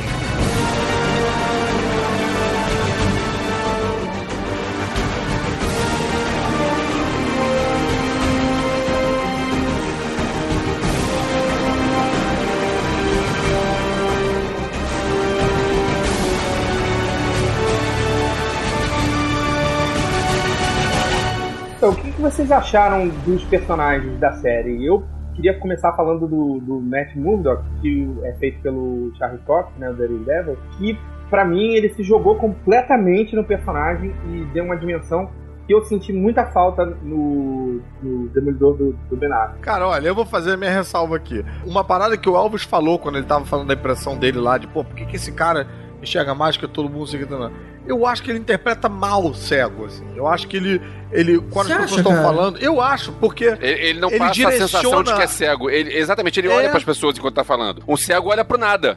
Ele direciona a cara. Pra, a cara dele, ele direciona pra cara de quem tá falando. Ele tem que direcionar Isso o tem ouvido, cara. cara. Ele tem que direcionar. Mas ele não tá olhando direto. Ele, inclusive, tá sempre olhando meio que pro chão. É engraçado. Eu ia elogiar justamente a ação dele como cego. Eu É, não achei. Por exemplo, o Stick eu acho muito mais cego do que ele. o Chico Chique, é, é sim. mais cego, concordo. É, eu achei que sim. Mas, gente, o, o Demolidor do, do Frank Miller, você vendo a arte, ele não tá com o rosto, ele só tá com o óculos, assim, mas ele não tá com o rosto distante das pessoas. Pelos sentidos aguçados dele, eu acho que ele faz muito bem, cara. Eu acho que ele, ele dá, ele entrega que ele não é tão cego. Acho que pra uma série de TV, essa noção dos sentidos aguçados, acho que ia ficar mais interessante se a gente ver ele pegando uma parada sem direcionar o rosto pra essa parada que É ele tá exatamente pegando. isso. Ele tá Sim. parado ali e ele tem. Aí você tem essa sensação de entorno que ele tem. Tem uma questão também, porque nossos ou- ouvidos eles são voltados pra frente, então você você olhando assim, você tem uma noção muito mais de distância a partir de, da posição ouvindo virado para aquela coisa do que você virado de lado. De lado você tem muito menos noção de distância. Então acho que faz sentido ele olhar, né? É verdade. Agora, por outro lado, a direção da série, ela é muito mais atenciosa no comportamento dele como um cego de uma forma geral. Por exemplo, ele tá conversando com o Fog. É, eles estão, sei lá, no cemitério ou em algum lugar. O, o Fog sabe quem ele é. Ele não precisa dar uma de cego ali. Mas ele continua com a bengala, ele continua indo pros lugares. Alguém de longe pode estar olhando pra eles. Ou uma câmera Sim. pode estar filmando. Ele não pode, de repente, parar de fingir de ser cego. E eles não esquecem disso em nenhum momento. Eu achei que foi bem pensado deles. Eu demorei pra pensar, pô, por que ele continua agindo como cego? Até a hora que me, me deu um estalo que poderia ser isso. Eu vi uma entrevista do Charlie Cox, ele, inclusive ele, ele trabalhou isso aí. Ele fez um estudo de como que, o- com, com as batidas que os cegos davam e tal. Ele estudou e ele tenta reproduzir isso na série. Inclusive, ele até foi elogiado por causa disso. A maneira que ele pega a bengala é uma maneira diferente, você já percebeu? Sim, ele faz Ele pega como exatamente. se fosse pegando uma caneta. A batida, né? Tipo, três batidinhas, duas batidinhas. Até isso ele faz igual realmente as pessoas com deficiência fazem. Que ele não precisa, mas ele faz Mas pra, ele faz pra dar um blend in. Exatamente. Eu acho que ele vive também muito mais o, o conflito católico dele do que o, É. o, o Affleck. Isso é outra coisa também. Eu, eu concordo com você. É realmente tem mais profundidade, mais seriedade. Mas às vezes, às vezes, muito pouquinho, eu acho que isso passa um pouquinho do ponto. Às vezes fica meio emo demais, assim. Fica meio. Porra, quando ele senta pra falar com aquele padre pela enésima vez, já dá tipo uma caralho, maluco. Porra, tu é a porra do demolidor, irmão. Você resolve aí, sei lá, me dava uma, uma preguiçinha. É, mas eu, eu sabe que eu senti falta disso depois da segunda temporada, quando não tem essas, essas coisas de. Nossa, eu dei graças a Deus É, dele mas- conversar com o padre uma vez só na temporada. E o padre dá meio fora nele. O padre fala, se fuder. tipo. O padre esculacha ele várias vezes. Mas aí, Caruso, o Demolidor está sendo construído. A primeira temporada é a construção do Demolidor, Ok, pelo tem menos pra razão. mim, né? Assim, ele, ele É. vira o, o Devil of, of é, Hell's Kitchen no final da temporada. É. no final. Né? Mas existem maneiras e maneiras de construir, porque ele fica. Pra mim, ele fica batendo muito na mesma tecla dessa construção. Ele podia construir esse momento, essa dinâmica com o catolicismo e com o padre num momento, no outro é, sei lá, ele aprendendo outras coisas, no outro é ele relacionando, enfim, não sei, podia ter um pouquinho mais de variação. E eu também senti, eu posso estar viajando muito, mas às vezes o Charlie Cox, ele, ele, ele é americano, às vezes ele parecia ter um leve sotaque de alguma porra, cara. Não, ele não é. Né? Ah, porra, não sou maluco. Ele é, é inglês, né? Ele é British. É, se ele não é americano, ele é inglês. Só tem dois caras que fazem. Ele é inglês, ele é Não, inglês. tem irlandês também, tem australiano. Mas só quando é necessário, né? Você ouve o sotaque bem dele no, na teoria de tudo. É, ele é inglês, ele ele é faz inglês. o coadjuvante lá, que é o cara que se aproxima do, É. E ele, ele é de 82, né? Eu ouvi um pouquinho do, do sotaque dele, cara. Eu senti um pouquinho. Agora, tem uma coisa engraçada, vocês falam de, de ser cego, também tem uma cena que eu lembrei dele. Ele tá indo com a bengalinha lá legal. Eu falei, poxa, é legal, ele tá com a bengalinha. Aí na hora que ele chega do lado do carro, ele larga a bengala, mete a mão na maçaneta e abre. Tipo, caralho, ele sabia a posição da maçaneta sem saber onde tava o carro, sacou? É, ele é o Matt Murdock, né? Ah, mas Caralho. até aí o cara pula de um prédio sem saber o que, que tem embaixo, porra. Isso daí você não Não, pode. ele sabe, ele sabe tudo, cara. Vocês são malucos? É um radar, cara. Não, maçaneta ele não sabe. Ele não sabe nem que tinha carro ali, ele tava vindo com a bengala batendo na rua, daqui a pouco ele vira pra esquerda, enfia a mão na maçaneta, abre a porta e entra atrás do carro, carro junto com o Stig Como é, que ele, como assim, Ele cara? Como é sabe. que ele não sabe, cara? É lógico que ele sabe. Você tá louco que ele não sabe? Ele tá andando com uma bengala porque ele tá fingindo que ele é ceguinho. Ué, mas ele é, cego. Ah, um cara que desvia de uma shuriken tem que saber onde é que tá uma Tem maçaneta. que saber, cara. tem que saber. Imagina, o cara de, pula de prédio, desvia de shuriken, mas maçaneta é o ponto fraco. dele. ah, não. Ele não consegue entrar em casa, né? O Demolidor só tem uma kryptonita, maçaneta. Eu nunca acerto essa O merda. Daniel falou uma parada interessante. É, é chamado de demônio de Hell's Kitchen. E quando é que vira Daredevil? É, aliás, antes dessa pergunta, alguém sabe o que que é Daredevil? Eu não me lembro da série de ter falado, explicado qual é do nome. Então, Daredevil é uma expressão americana pra uma pessoa que é, tipo, destemida.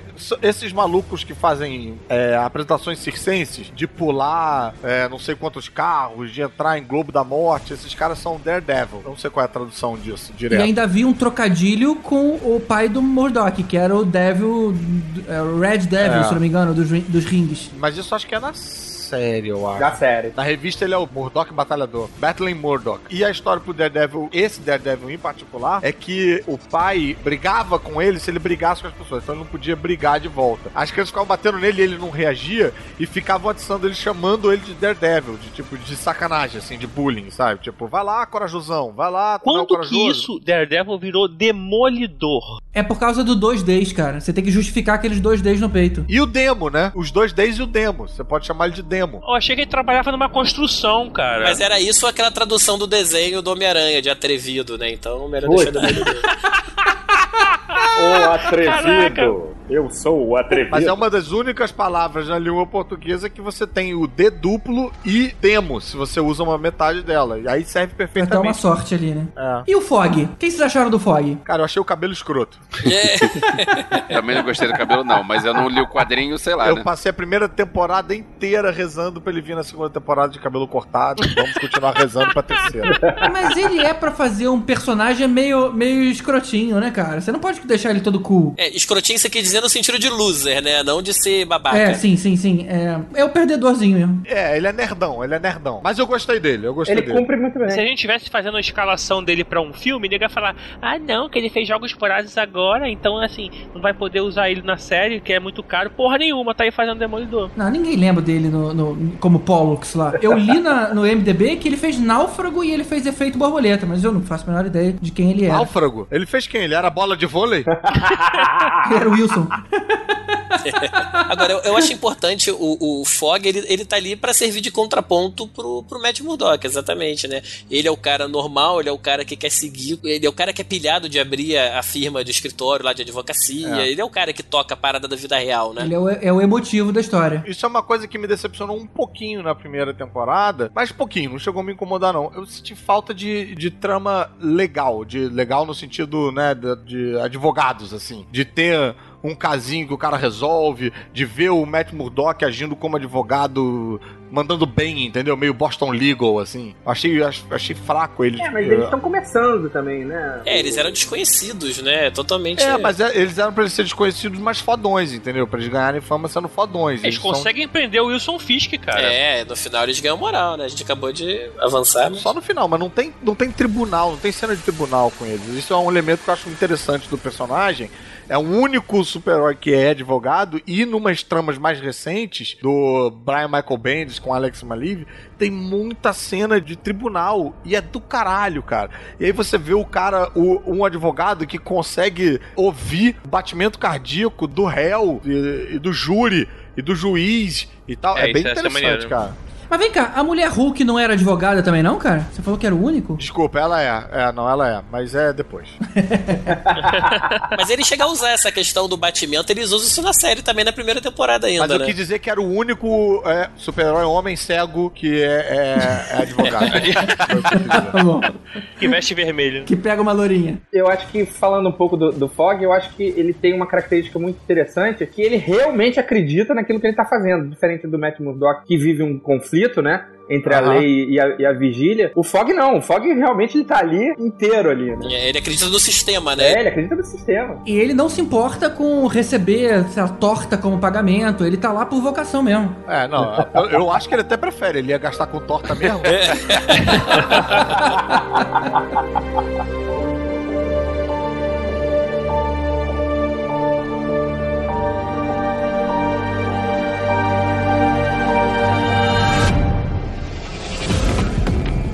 Agora, com relação ao Karen Page, a Deborah na- como Jéssica, era ruiva. Ou seja, piorou bastante. Jéssica no True Blood, né? Tem que situar aí quem não viu. Caralho, de Ah, novo para a história. Eu gostei muito da Karen Page, cara. Pera aí, ela no True Blood é muito mais bonita. Você, é é uma prova de que as mulheres ruivas são mais bonitas que as mulheres louras. A, a Deborah Ann Wool é bonita, só que ela, como ela ruiva, é muito mais bonita do que, do que loura. E o cabelo natural dela é ruivo ou é louro? Eu acho que é louro. É louro, é louro, é louro. Cara, mas eu, eu achei ela muito boa, cara. Mas olha só, pera aí, antes de tudo, Ru- Caruso, as ruivas pintadas também têm seu valor, tá? Não sejamos preconceituosos, todas as ruivas são legais.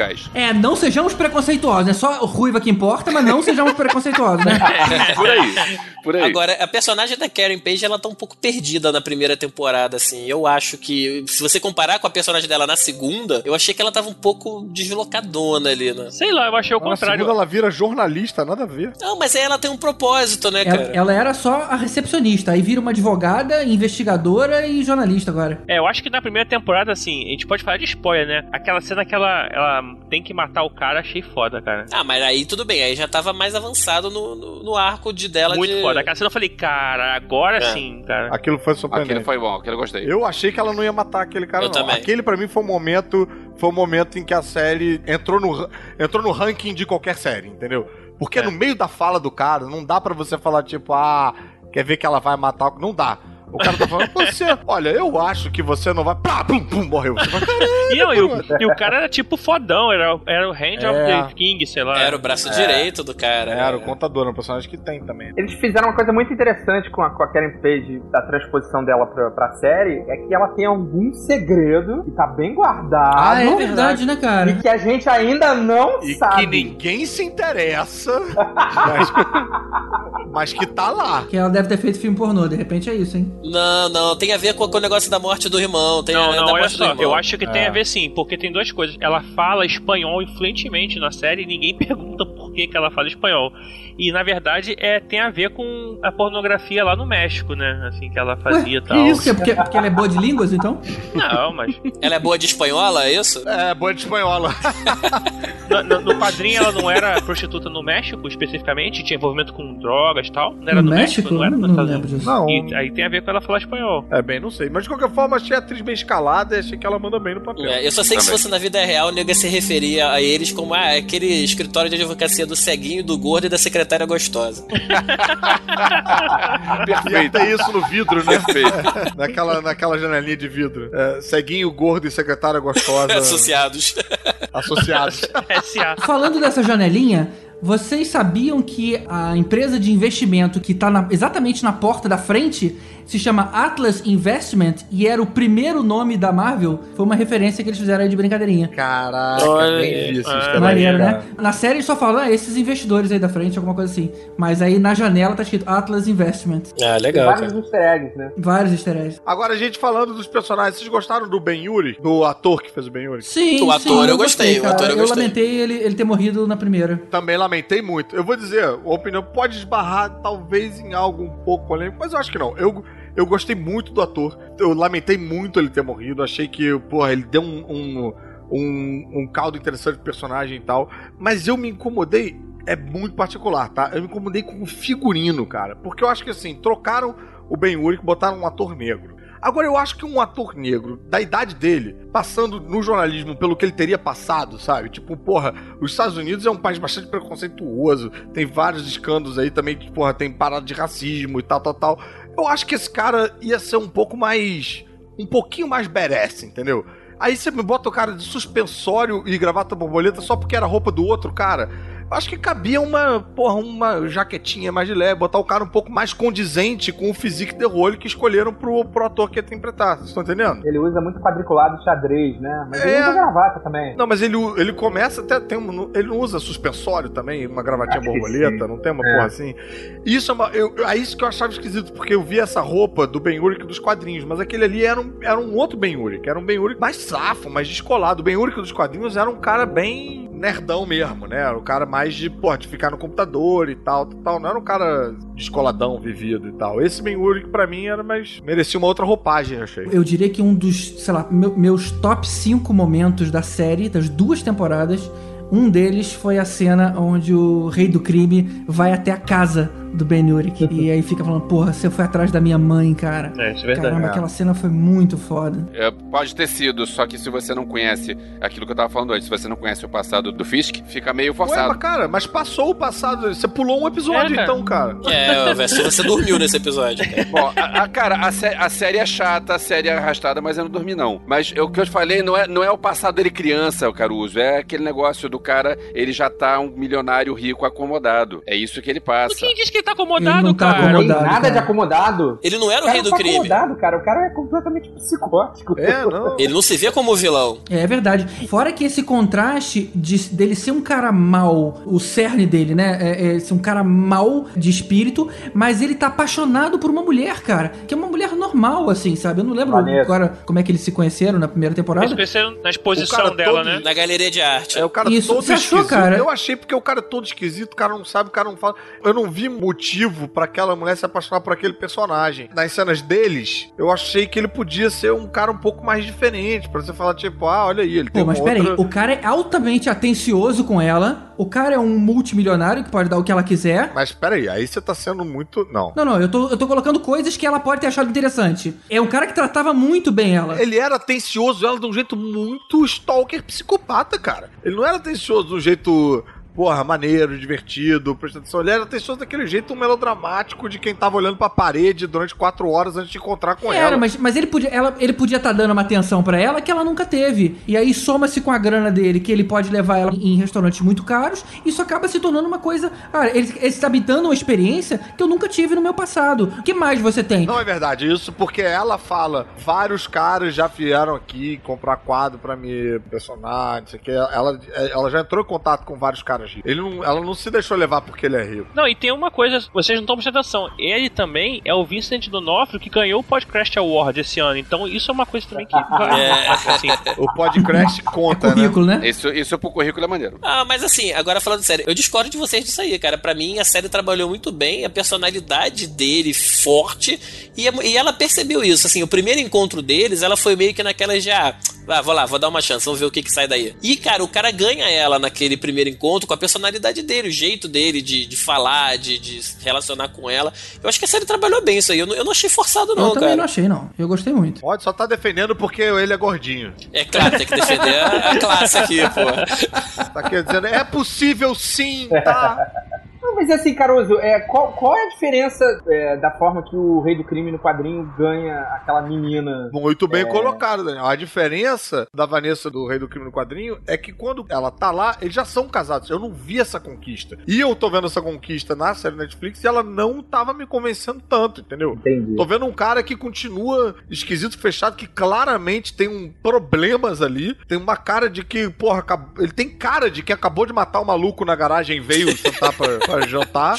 Daquela lavadinha de mão antes. É, cara, eu acho que ele, ele podia ter sido um pouco mais, sei lá, mais leve naquela hora, mais bem humorado, pra você entender, tipo, porra, tá bom, ela viu um negócio e tal. Pra mim ficou um pouco. Não sei, cara. É porque a Vanessa do, do quadrinho é quase uma ninfeta, né? Então- Não, não, não, ela tem aquela mecha branca, não é, não é ninfeta, não. Não, assim, tô falando ela no começo. Do que que você tá falando? Do Demolidor do Frank Miller com o Romita Jr., o Não, Medo? não, não, no, no, no Demolidor do Bill Sienkiewicz. Ah, ele, ele retrata ela meio, meio ninfeta, é isso? Ele retrata ela meio mais nova, assim. Tem uma relação meio, meio paternalista. Ah, isso eu não tenho lembrança. Eu tenho lembrança dela sempre com aquela mecha branca já. Ah, mas de... mecha pode ser pintado, estilo, né? Pode ser não, azul não, a não, mecha. não, é também. grisalha, cara, é grisalha. Eu queria só falar uma coisa que o- no primeiro episódio, o primeiro encontro do, do Demolidor é com um personagem muito clássico do Frank Miller, que é o Tusk, né? Que é o Tucão, como o Abril traduziu. E é, é muito bom, porque em todo o quadrinho do Frank Miller, e- e- o, Demolidor enfiava porrada no Tucão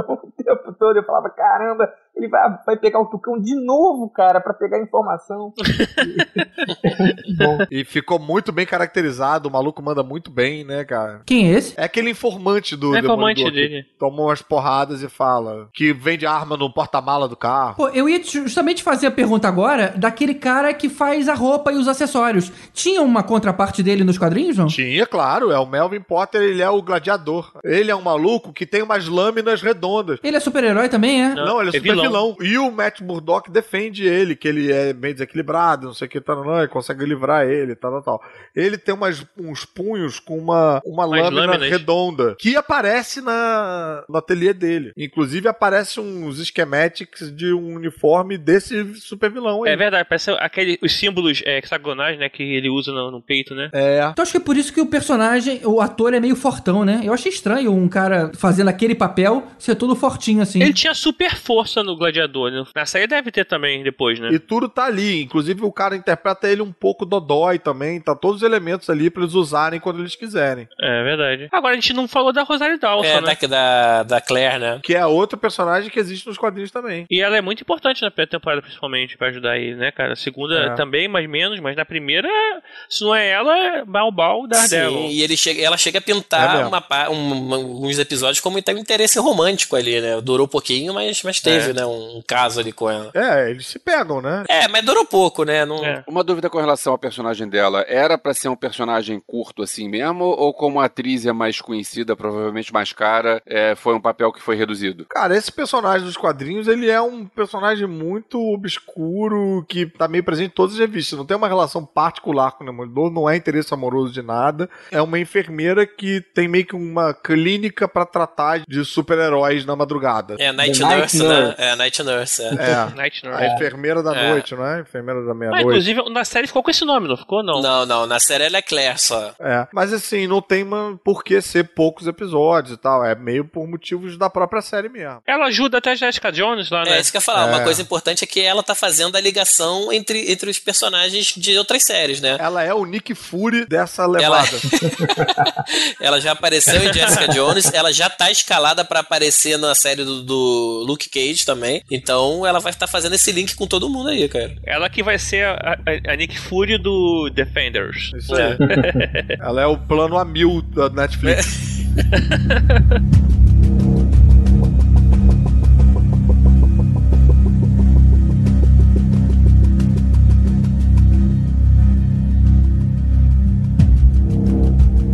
Quais foram os momentos que vocês mais gostaram da primeira temporada? Cara, a cena do corredor, a gente tem que falar dela logo, a gente Isso. já citou, mas Sem dúvida. a sem cena do dúvida. corredor, acho que foi no segundo no terceiro? Terceiro, né? Segundo. Segundo, a cena do corredor, todo mundo sabe qual é, né, cara? É aquela cena que ele entra no corredor fechado, estreito, uma porrada de, de vilão e ele vai dando porrada em todo mundo que aparece, inclusive quem não aparece, né? Porque ele entra no, no quartinho, você só ouve o barulho e de repente Ele sai sai de ele. quadro e volta de cara, é quadro. bom demais. Foi aquilo. estilo The Rage esse, né? Pois é, a gente sabe que teve os cortes lá quando o cara sai de cena e tal, só que pra mim isso não desmerece não, porque é aquela história de você construir É. uma narrativa toda onde você vai ter toda a cena sem corte. Mesmo que você tenha um corte Não, e até invisível... pra fazer isso você tem que ser inven- é, Pois inventivo, é, né? não, é, eu achei bem legal, cinematograficamente falando, essa sequência é muito boa. Vale mesmo pra quem não queira ver, ah, não quero ver a série e tal, pro- procura só esse, é, essa cena, tá no finzinho do segundo episódio, Mas olha, vale eu a vou pena. dizer, eu achei um pouco cansativo, cara. Eu achei muita porrada demais. Uma hora eu já tava meio tipo, caralho, brother. Tá um pouco desagradável isso, cara. Tem uma cena que é igualzinha a essa, que é no terceiro episódio da segunda temporada, que na verdade ele descendo a escada do prédio. Cara, mas aqui é do É. prédio, né? Não é só- É o prédio inteiro que o cara vem descendo dando porrada. É. Sim.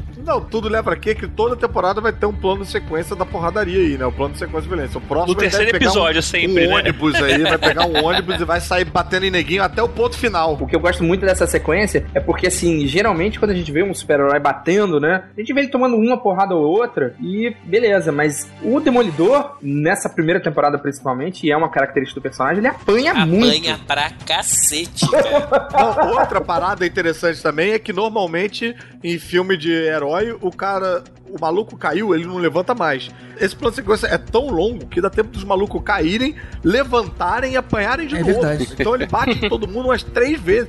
Eu achei cansativo, cara. Eu achei meio tipo, porra. Ah, Mas é legal você ver o esgotamento que ele termina essa cena, cara. O cara tá acabado, cara. Ele para, encosta É, ali pra dar uma respirada. É, claro. Você sente a É, dor do cara ali também, o cansaço, cara. Isso é muito legal. Esse é outro, outro, outro ponto positivo do, do Charlie Cox. Porque, porra, caraca, você vê que o cara Ele tá acabado. Você vê que o cara tá acabado. Mas essa, fez, essa foi uma parada que me fez meio questionar todo esse.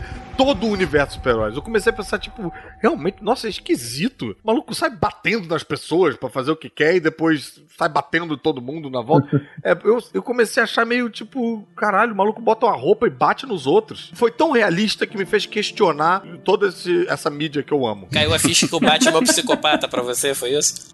Pois é, porque no- o, o Batman tinha um tom tão lúdico, né? Tipo, ele bate e sai andando, e o cara. E você não vê o cara levantando de novo. Porque se eu vi a parada realista. Você não vê o cara levantando porque o cara tá paralítico depois que ele porrou o cara. Por isso que você não vê o cara levantando. Pô, mas tem uma recompensa no final, né? Que é ele pegar o, o garoto que tá lá no final do- da porra do corredor, né? Porque você, caralho. É, exatamente. Pois é, mas eu já tava numa de tipo, caralho, bate neguinho rapidinho, pega o garoto e sai correndo, deixa ele correr atrás de você. Mas você ficar batendo Não, aí, ele opa, é peraí, aquele levantou de novo e toma, toma, toma, toma. Ih, peraí, tem um outro levantando ali, toma. É tipo, é meio guacamole, sabe? Aquele, aquele joguinho. Agora, essa cena de plano de sequência do, do segunda temporada tem uma coisa interessante que até o Eduardo Miranda falou no, no episódio Tokusatsu, que é o cara bater pelo bem. Porque na verdade ele sai dando porrada naqueles anjos é, das motocic... aqueles, moto- aqueles mo- motociclistas os lá, né? rounds, né? Os, os cães, né? Isso na segunda temporada, né? É, ele, ele dá uma porrada nos caras pra poder o justiceiro não matar aí os caras. Então ele sai dando porrada em todo mundo, derrubando pra que eles não morressem. É, pra sair da linha de tiro. E é, de, de uma forma geral, as, as coreografias de luta foram muito bem feitas ao longo de toda a série. Não só nessa. A gente fala muito dessa cena que foi marcante, mas a, a luta final dele, né? Aquele, que ele invade aquele galpão da Gal e tu toma porrada dela, inclusive, né? Da Madame Gal, da velhinha.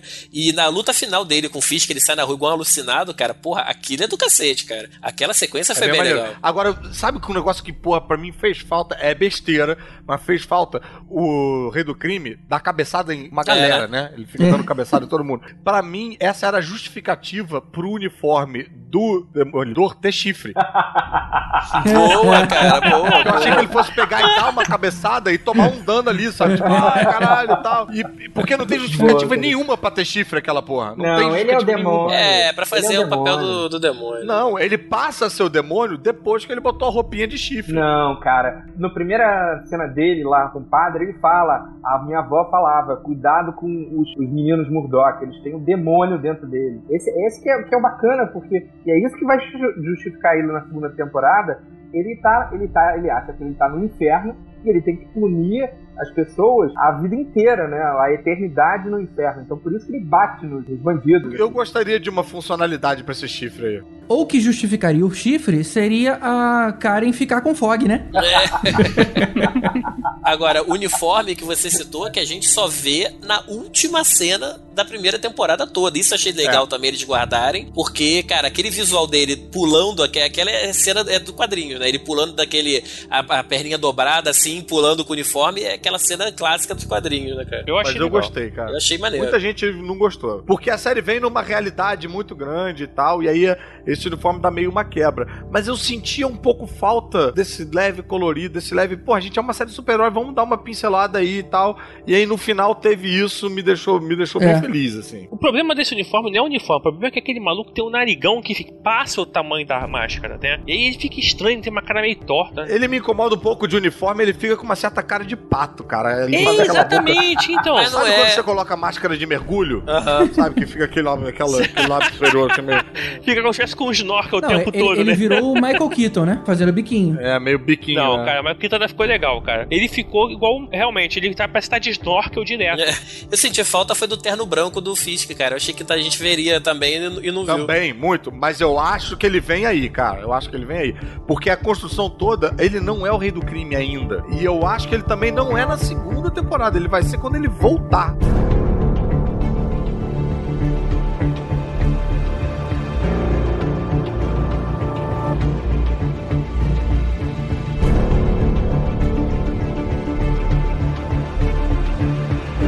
Bom, enquanto a primeira temporada eu pelo menos considerei muito boa, assim, excelente, eu daria uma nota 9 pra ela. Já a segunda eu tenho problemas com ela. Ok, eu foi um prazer que- conversar com você, Rod. Muito obrigado. Não, é que eu quero tirar isso da frente logo, pra gente poder falar das coisas, focar nas coisas É, boas. pô, tira da frente, porque o GG, inclusive, vai cortar isso aí, porque não faz o menor sentido. Não, mas Que por, que que, é? por que, que eu tô falando isso, cara? A gente teve três episódios, né? Igual da outra vez. Cara, desses 13, a gente tem pelo menos ali um terço de barriga, cara. Que isso, cara? Pra mim Tá tem, maluco, cara, cara? tem. Pra Tá mim, maluco. do, do 5 ao 8, só o final do 8 que se salva, do 5 ao 8. É o julgamento, A cara. gente tem. É o julgamento. Aquilo pra mim foi uma barriga imensa e aquelas sidequests que ele fazia com a Electra, que era. Era cara, aquilo foi irado. sidequest. Quem joga videogame sabe, cara. Aquilo foi sidequest, cara. Aquilo ali era só pra ter, mostrar os dois se relacionando, dar uma enrolada, não levou a nada. Eles podiam ter descoberto de outra forma. Eu, eu achei que teve barriga. Uma série de três episódios não pode ter quatro episódios de barriga, cara. Não pode, sinceramente. Quatro episódios de luta ninja e julgamento do justiceiro, brother. Não é quatro episódios do cara conversando com o padre. Não, cara, o julgamento foi chato pra caralho. O julgamento podia ser um episódio só, Não, cara. cara. Não, eu discordo totalmente. Pra mim, a primeira temporada, se ela, a primeira temporada foi meio que uma panela de pressão, assim, tipo de coisas acontecendo e pessoas você vê o Wilson Fisk surgindo, você vê a história da infância dele, você vê a história da infância do Matt Murdock, é tudo meio uma pressão acontecendo pra no final estourar naquela luta com o Rei do Crime e o Demolidor e pá, virou Demolidor. Na segunda temporada, tem coisa acontecendo em todos os episódios. A gente já começa na primeira, nego já gasta o Justiceiro aparecendo de cara na primeira, bicho. E aí, numa série normal, cara, você teria o Justiceiro aparece ali, treinando, depois ele desaparece. Eu discordo completamente, porque pra mim a primeira temporada foi aquela coisa de uma, uma panela de pressão, criando tensão o tempo todo. Você vê a, a origem do Demolidor, ele criança, a origem do Rei do Crime, ele criança e tal, e aquela, você vê aquelas peças meio que se indo lentamente, se encontrando pra no final explodir naquela luta lá do Rei do Crime com o Demolidor. Pá, e agora tem Demolidor e o Rei do Crime foi preso caralho a quatro. Na segunda temporada, já hit the ground running, né? Tipo, começa, a gente já tem na- no primeiro episódio já tem Justiceiro. E aí, Justiceiro, tipo, porra, vem metendo bala literalmente na porra da parada toda. Num- Numa série normal, o Justiceiro apareceria e depois ia sumir pra depois voltar lá no final. se jogar. Não. É tudo ali. Ele é pego logo ali. Logo quando ele é pego, entre Electra. Todo episódio tem um puta acontecimento. Cara, é muito diferente da primeira temporada. Eu acho que não tem barriga nenhuma, cara. Todos os Não. episódios são muito mais cheios de informação e E reviravolta. tem aquilo que você queria, né, Caruso? Uma cena de, de julgamento um pouco mais dilatada, né? É, Sim, mas só que, sim. o, só que o Matt não tava lá, né? Ele deu balão no julgamento quase inteiro. Mas isso é uma dinâmica que eu sei que você acha que é um side quest. É uma dinâmica clássica da revista de quadrinho que é o Nelson Fogg indo defender um caso bizarro e o, o Demolidor do lado de fora dando pirueta com, sei lá, um metalo, um personagem merda qualquer e tal. Isso, inclusive, Daniel, foi até um, tipo, foi meio que mais do que eu pedi até um pouco, porque eu queria ver aquele julgamento do justiceiro bem feito, sabe? Queria ver como é que o Matt Murdock ia defender aquele caso ali. Pô, e ele tava conseguindo, né? Se o cara não tivesse estragado tudo no final. É, pois é. Eu queria ver essa dinâmica do Matt Murdock não ajudando o caso, quando o caso fosse uma merda. Aquele caso sendo maneiro, eu queria ver mais, assim. É, eu, eu achei aquela sidequest da elétrica muito nada a ver, cara. Aquela, ah, vou entrar pra pegar o bloquinho com as anotações, pra descobrir o que que é. Tá, legal, mas assim, podia ter feito de outra forma, sabe? É, mas é porque aquilo não é aquilo. Aquilo não é o, não é o bloco que é importante. o Ah, lance eu entendo, é, é a relação entendo. que ele tem com a Electra e a influência que ela tem sobre ele, né? De, meio de ex-namorada, brother. Todo mundo tem na vida uma ex-namorada psicopata que mexe com a nossa cabeça, cara. Ou só eu? Só você. É, tem, só, não, eu tenho também. Mas tem também, assim, essa coisa que é uma característica do Matt, ele abandonar um caso no meio pra uma side quest e o Fog ter que se virar. É uma coisa meio clássica do, do, do Demolidor também, né? Total. E o cara totalmente inseguro. Porra, o meu melhor amigo, apesar de cego, é o cara que pega todas as mulheres, que é o, o tal, todo mundo acha ele um gênio, mas o, o Fog fica ali equilibrando a parada, né? E eu acho que. Não, e outra, tem que a gente tá esquecendo também, nesse meio de porrada de coisa que acontece, finalmente o Demolidor pega a Karen Page e no mesmo dia que ele pega ela, aparece a Electra. São duas reviravoltas, assim, tipo, no mesmo episódio, assim, duas inversões, você fala, tipo, caralho, e depois, caralho, de novo! Então, deixa eu só me justifi- me justificar rapidinho, porque vão achar que eu não gostei da segunda temporada. Não é isso. Eu achei do 1 ao 4 excelente, que é toda aquela apresentação do Justiceiro. Eu achei que rolou uma certa barriguinha ali até o final do 8, quando aparece o Fisk. E dali pra frente, pra mim, foi excelente, né? Agora, uma coisa que a gente tem que admitir dessa segunda temporada é que ela chegou de cara pra aumentar o escopo, né, cara? Entrou novos personagens, personagens grandes, e você vê claramente que a Netflix tá apostando que essa série vai ser, como foi Arrow no caso da DC, ela vai ser o ponto de partida pra outras séries de outros personagens, né? Então, eles estão apostando forte nisso e fica É. claro na série, né? Como é que a coisa aumentou. Inclusive, tem um primeiro momento que dá a impressão de que a série é do Justiceiro, né? Exatamente, os quatro É. primeiros episódios, praticamente. Não, e se você você me permite lembrar, é, na primeira temporada da droga da Madame Gal, tem o símbolo do, do punho de ferro. Assim, um easter egg que com certeza a gente vai ver aí mais, mais pra frente. Assim. Ah, é? é? Não lembrava É, disso, não. a droguinha dela tem a serpente de aço, É, tem. que é o símbolo do peito do, do punho de ferro. Ah, a serpente de Kunlun. O Punho de Isso, Ferro isso aí. tá pra ser a quarta série da Netflix da Marvel, né? É, vai ser É. Punho- a próxima agora é o Luke Cage e depois seria o Punho de Ferro. Mas não teve um papo de que o justiceiro ia queimar a largada e ia passar na frente da galera? Ia ter Justiceiro não sei. ao invés de punho de ferro? Eu ouvi esse papinho aí. Não, assim, tá na lista lá, né? Agora se vai, como é que vai ser a ordem, não sei.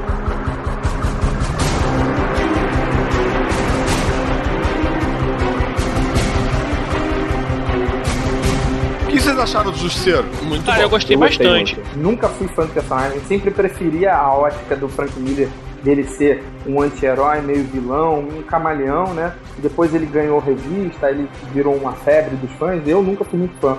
Mas foi a primeira vez que eu consegui parar e falar, porra, é aquela cena dele no, no, no telhado e a outra do cemitério. Puta que pariu, brother. Então, aquilo foi uma das histórias que a gente esqueceu de citar no início, é do Garth. Tem aquela cena exatamente do Demolidor com a arma presa na mão e o Justiceiro com a arma de sniper ali, falando, tipo, você quer me parar? Então me dá um tiro. Só que o Garth Ennis é muito mais escroto e mais gutural e, e nas, e nas histórias dele, o Justiceiro é fodão e todos os outros personagens são uns merdas, né? E aí isso catalisa uma cena pra mim que é Frank Miller total, que é o, o, o Demolidor lutando com aquela arma depois presa na mão. Aí ele não tem o que fazer, ele atira com a arma e a arma não tem bala. E aí ele dá uma risadinha. Aquilo muito ali, foda, cara, né? parecia que eu tava vendo um quadrinho do Frank Miller ao vivo, assim. Que isso, cara? Aquela risadinha.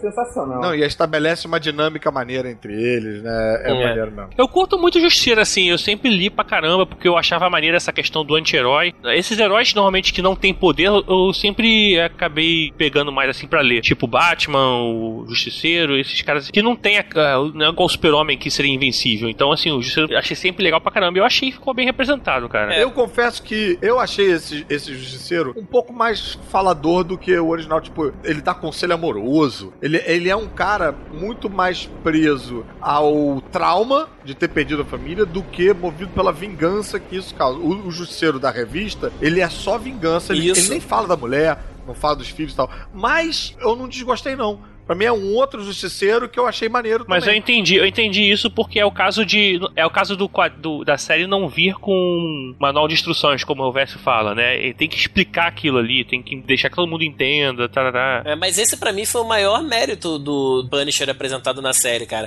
Porque ele não é aquela coisa unidimensional que você vê nos quadrinhos. É o cara Exatamente. que só quer vingança, que é fixado naquilo. Você vê um outro lado dele que, que você não tá acostumado a ver, né? Aquela questão do, do cara. É o que você falou, o cara da conselho amoroso, o cara ali da aquela história da família dele toda e tal. E como que. Assim, você vê isso, mas como que aquilo afetou ele como pessoa, às vezes não é tão bem trabalhado do como foi na série. Eu achei que isso deu um, deu um ar de multidimensional pro cara ali, sabe? E mais do que isso, eu acho que, que, que a série constrói isso que você falou, o Caruso. É, ela eu vai acho, chegar eu lá, acho né? que ela ele vai É. chegar lá. Eu acho que a É. gente tá vendo o Frank Castle. E eu gostei muito do arsenal, por exemplo, do Justiceiro, ele encontrar na mão de um paranoico, de um militar, sabe? Não era ele, simplesmente, de repente, ele apareceu com uma grana e, e saía matando todo mundo. Ele tinha um, um recurso limitado. De repente, ele se viu numa situação que permitiu ele ser o que o Justiceiro é hoje. Encontrou um cara com uma armadura, um cara que tinha um, um arsenal secreto dentro de casa. Como aquele cara morreu, ele assumiu tudo que o outro cara tinha pra poder lutar contra o crime. Eu achei legal ele receber de bandeja. Isso é uma parada que eu não entendi direito quem era aquele maluco na trama ali em relação a ele. Porque primeiro ele fala bem dele, depois ele tenta matar a Karen Page. Eu não entendi, cara. Aquele era o, era o Blacksmith, cara. Aquele era o Blacksmith? Exatamente. Aquele era o, Black- era o general, cara. Agora vem cá, me tira uma dúvida. Era o Blacksmith que tava atirando nas pessoas, que matou a, a procuradora pra incriminar o Punisher? Porque não ficou claro quem que tava dando aqueles tiros. Ah, é. Isso também não ficou claro pra mim também não. Não importa se era ele, era alguém mandado a mando dele, né? Se era ele ou não, Era aqueles caras que estavam lá no, no navio, com certeza. Era aquela milícia lá era que menino. Tava comandando. E a gente tem que fazer um trabalho de intuição, que é um verbo que É. o Caruso não gosta muito, por causa do Batman versus Não, eu não gosto quando o filme depende da nossa intuição, né, pra resolver as paradas, né? Ele chega, na verdade, a, mostrar depois, ele chega a falar do cara, né? Ele fala assim: ah, esse cara queimou o rosto, né? O Lourinho lá. E É. aí mostra que ele tava lá, então. E- Esse pedaço ficou um pouco confuso pra mim, mas eu já tava numa de tipo de, cara, tem que acabar essa porra até quinta-feira. E aí eu É. fui vendo direto. Mas tá te explicando agora, cara, pra você entender. É, mas não ficou muito claro mesmo, não. Quem que tava atirando, quem matou a procuradora, quem atirou na, na- É. no apartamento da Karen. Não, e, e por que que ele tava fazendo isso? O, o objetivo era fácil, era, era incriminar o, o Punisher, né? O Justiceiro, e aparar as arestas soltas aí pra pessoal que tava descobrindo a respeito dele. E do cartel, sei lá o que tinha mostrado. Porque ele vendia armas, é isso? Ele vendia. Ele era vilão escondido. Na verdade, ele tentou juntar os grupos lá, né? Os irlandeses, os motoqueiros e mais alguém que eu não lembro quem é agora. A Yakuza, sei lá. E aí ele apareceu exatamente pra dar merda, pra eles se matarem e ele assumir meio que a parada toda, né? Eu acho Para sensacional, porque na primeira temporada a gente tem um vilão que é um empreiteiro, assim, eu como carioca me identifico totalmente com essa parada. e na segunda, a gente tem um, um cara que é o gênio de venda de arma de fogo.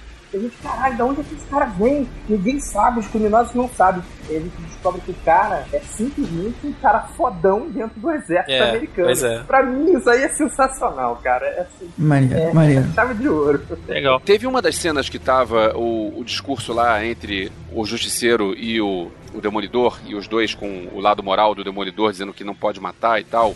Eu lembrei muito dessa história de que acontece às vezes no Rio, de pega um cara e se tem que matar ou não direitos humanos, blá blá blá, toda essa polêmica. Mas aí eu fiquei pensando depois, independente de você ser a favor ou não, não vou entrar nesse, nessa discussão agora, mas as lutas que o Demolidor faz, ele dá tanta porrada nos caras É. que eu não sei se ele pode dizer que, olha só, eu não mato ninguém. Cara, ele não mata, mas ele deixa aleijado. E se bobear, ele mata, assim, porque É. a porrada é tão violenta. Isso é um negócio que me incomodou na primeira temporada, que ele fala, não mata, mas ele faz fratura exposta. Eu acho que dói mais, cara. Dói mais. É. É. Mas não se compara com a do Justiceiro, cara. Ele deixava as pessoas penduradas no gancho vivas. A diferença ainda é muito maior, cara. Mas ele não tem muita moral pra chegar pro justiceiro e dizer, olha só, Ah, porque... tem sim, Sim, sim, Ele, cara. ele é católico, né, cara? Ele, ele tem toda a moral pra achar que ele, tá, que ele não tá matando, que tá tudo bem.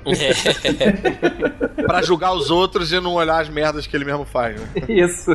Tem um diálogo muito legal nessa cena que ele tá amarrado no- na corrente falando com o justiceiro, que o justiceiro fala uma coisa nessa linha pra ele. Ele fala só: quando você acerta os caras, os caras voltam. Quando eu acerto, eles não levantam mais. Isso foi uma coisa que eu até senti falta um pouco no caso dessa discussão ali, porque o Demolidor tá sempre matando os maiores bandidos, sei que. E se por um acaso ele matasse um maluco que não era, tipo, um maior bandido? Se no meio dessa parada ele mata um cara que tava indo lá entregar, sei lá, a pizza dos bandidos, entendeu? Justiceiro. Pois é. O justiceiro, você tá falando. É, o justiceiro. É, eu- e ele tá achando que é um bandido, ou então ele acha que o cara é um bandido e ele confunde e tal, porque ele é humano, ele podia. Ninguém nunca explorou isso, ele podia cometer esse erro. E aí como é que fica? Porque Mas aí é, volta. é normal, cara. É- Na guerra tem as, tem as baixas. Casualidade, né? Não, mas ele não pensa assim, não. Da mesma forma, eu queria ver, pra corroborar melhor com o lado demolidor, um maluco que era bandido e, pô, sei lá, se reabilitou, entendeu? Pro, pro Demolidor poder mostrar, tipo, tá vendo? Esse cara aqui agora, olha só, ele teve uma segunda chance, tá? Eu deixei ele vivo e ele se É, reabilitou, né? Mas ele não parece estar deixando ele vivo, por, os caras vivos, porque ele quer reabilitar. Ele tá deixando o maluco vivo com fratura exposta, afundando a cara dos malucos. Tipo, é meio, porra, esquisito mesmo. Ah, deixa o cara, deixa o cara, vocês estão muito chatinhos. Muito mimimi. e pra fechar Justiceiro, na verdade, isso é uma coisa lá do último episódio que tem uma referência ao microchip, que é o sidekick dele, né, cara? Que é o cara que Ah, fornece é? a. É verdade, Né? é verdade. O CD, né? O CD que ele pega, né? Aquele micro não é de microcomputador, é, é de É. microchip, que é o, é o cara lá, provavelmente e, e aquele uniforme fica foda, né, Pô, cara? o uniforme ficou do caralho, cara. ficou foda. Mas a gente não Tá pode deixar de falar da sequência no presídio do Justiceiro, cara. Puta, essa é boa É, bem demais, maneiro. cara. Meu Muito irmão, boa, né? o que, que é aquela sequência, cara? É, esse é um daqueles momentos que a gente fala, cara, foda-se, eu tô vendo a série do Justiceiro e tá maneiro. É. Tá maneiro. do Justiceiro tá- essa sequência, na verdade, ela, ela faz pau a pau com aquela do corredor que a gente falou, cara. Porque foi mais ou menos É. da mesma linha, né, cara? Era um corredor e vindo negro, só que com faquinha feita no presídio, com um pedaço de madeira e o caralho. E ele passa o rodo animal, ele fura o olho do cara com o dedo. Não, e a diferença é que ele tá matando os malucos, né? Tá matando, ele só para quando mata. E é muito bom depois também, né? O, confro o, o, o rei do crime falava assim: Não, eu errei, eu não devia ter mandado matar você, não. É, pessoas com talento único como o seu. É né? muito bom, é muito bom. O que que aquele guardinha falou no ouvido dele pra fazer ele fazer aquela porra toda, no julgamento? É, né? Pra mim, ele chegou no ouvido dele e falou: plot twist.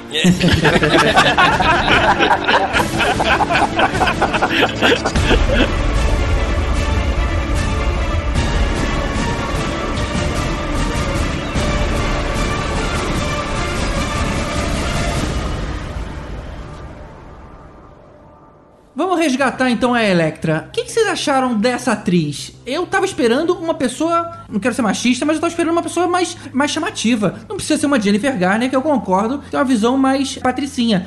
Mas nas histórias em quadrinhos, todo mundo olhava pra Electra, caramba, que deusa. Exatamente. E essa atriz, convenhamos, não chama muita atenção, né? Além de não chamar atenção, eu achei ela um pouco mais velha do que deveria ser. Assim, veja bem, eu não achei ela a Electra dos quadrinhos, não. Não achei. Ela fala pelos cotovelos, ela telegrafa tudo que ela tá pensando, ela, ela expõe todas as emoções. E a Electra era muito mais misteriosa e enigmática. Mas eu gostei dessa versão dessa Electra. Eu comprei.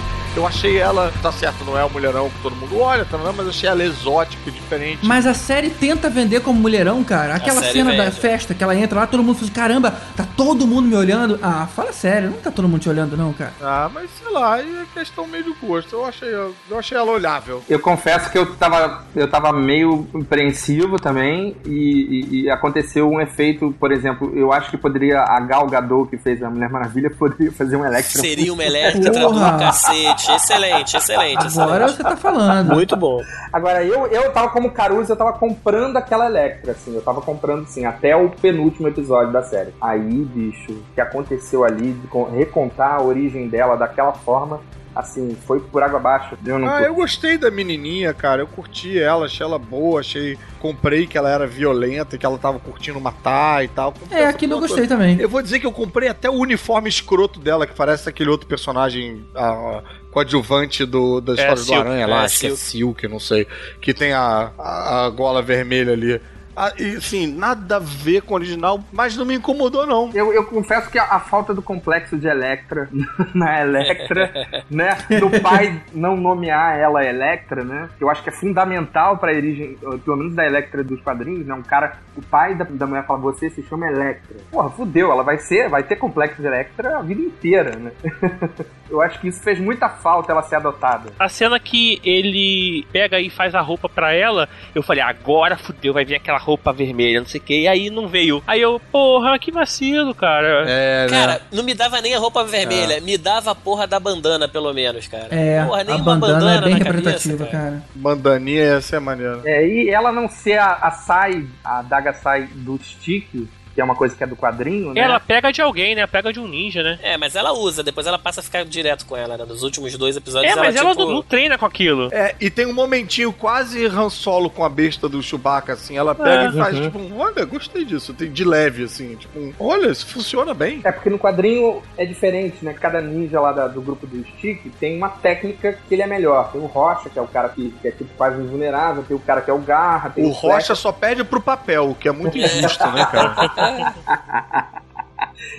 Enfim, ele tava treinando ela pra ser a Sai, né? E ela falha, né? Sai é aquela, A daga. aquela é, aquele tridentezinho que ela carrega. A arma do Rafael da Tartaruga Ninja. Isso. pra quem tá nessa dúvida. E aí o encontro dela pra mim foi meio anticlímax com a Também a Electra, pra mim, foi, a- É. foi a parte mais fraca da, da segunda temporada. Foi- é, É, realmente, foi meio mal da caralho. Mas como ela já é um personagem tão diferente do original, Uhum. eu comprei a carta branca, entendeu? Eu comprei, tipo, vá, vamos ver como é que esse personagem vai se desenvolver. É, ela podia se chamar outro nome, podia se chamar, por exemplo, assim, é. Sei lá, outra coisa que não fosse Electra. Pens- Pensou pra caralho nessa sugestão. Não, é exatamente isso. Um amigo meu falou exatamente isso. ele falou assim: a minha sensação é que ela é uma personagem genérica de DD, entendeu? Não é Electra, né? Olha aí a sidequest pintando, ó, a sidequest aí, tá vendo? Não, não, É. não, não. Acho que vocês estão sendo muito duros. Porque eu acho que ela. Depois eu ainda fiquei pensando nisso. Ela, já- ela é meio Electra, mas como tudo nessa série, eu acho que ela vai voltar mais Electra. Mais a Electra como a gente pensou, entendeu? É, eu, eu achei que todo aquele plot do Black Sky meio furado e foi muito mal trabalhado. Nos dois últimos episódios, os caras resolveram falar, ah, você é Black Sky, sabe? Tipo, É, cara. ok, Então, né, cara? aí, aí que entra a dúvida. Se o, o Stick matou o garoto na primeira temporada, porque ele seria o Black Sky, e ele sabia o tempo todo que o Black Sky era Electra, o Stick é um filho da puta de ter matado um garoto inocente. Então, pelo que eu entendi, existem vários candidatos a Black Sky, Ah, né? Tipo, é. ela é uma delas, sei lá, mas. Porque realmente, senão não faz sentido matar o É, é garotinho. meio uma promoção, é na verdade é uma Black Friday. É. Cara, minha expectativa é que ela volte futuramente sendo a Electra que a gente queria que ela fosse. É, eu acho que tem chance disso acontecer. Agora, duas coisas que eu senti falta, mas que são besteiras. Eu senti um pouco de falta dos, dos ninjas virarem fumaça. Eu sei que é besteira, eu sei que é, porra, é meio. não tá muito com a qualidade da série, mas só porque isso ia libertar o Demolidor daquela merdinha de não, não mata, não sei o que. Assim, assim que ele entendesse que não, tá todo mundo morto e vira fumaça, meu irmão, é porrada na cabeça, é jogado da, da janela. aí tem, uma, aí tem um, um libertador de. São os droids do, do Star Wars. É, total. Eu acho que ia sair um pouco da, da realidade que a Netflix tá fazendo com as séries, sair um pouco desse clima, assim, né? Mas, mas eu acho que a partir do momento que você abriu essa porta aí pra ter um clã de ninja andando por Nova York num buraco infinito. É, quando botou aqueles garotinhos zumbi, aí já, já podia. É, né? eu achei que já tava comprando. Cara, não, mas aquela cena do- dos garotinhos na fazendinha de sangue lá foi bem legal aquilo, cara. É tenso aquilo, é bem Que os desagradável. malucos invadem o hospital e fica todas aquelas crianças em pé, tipo filme de terror, cara, foi maneiro. É, aquilo foi maneiro. E outra coisa que eu senti falta também, de novo, é besteira, é fanboyice da minha parte, mas na hora que ele vai lá na lápide dela, se aquela lápide em cruz que tem no é, Electra Vive, porra, aquilo não custava nada É, pra né? eles, aquilo dava pra fazer de isopor fácil, fácil. Não, na edição especial vai sair com essa parada. Pô, e aquilo ia ser um carinho com os fãs, aquilo, cara. Essa cena da lápide, eu senti falta de mostrar uma terrinha tremenda e a terrinha subindo no final. assim.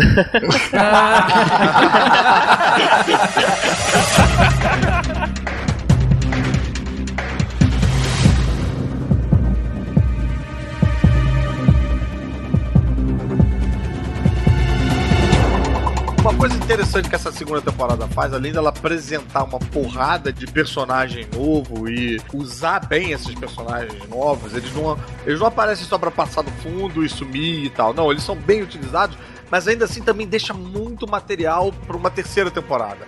Dá pra você ver muitos caminhos pra seguir ali. Dá inclusive pra ver um caminho de uma série solo do Justiceiro inteira depois disso, né? Depois que ele aparece com o uniforme e tal. Dá pra você ver a volta da Electra. Tem várias coisas que acho que tem, tem bastante material ali. A gente ainda não teve o surgimento um mercenário. A gente ainda não viu o Rei do Crime virar o Rei do Crime, assumir a posição do Rei do Crime, sair da prisão e botar o terno branco e a calça roxa pra se oficializar, né?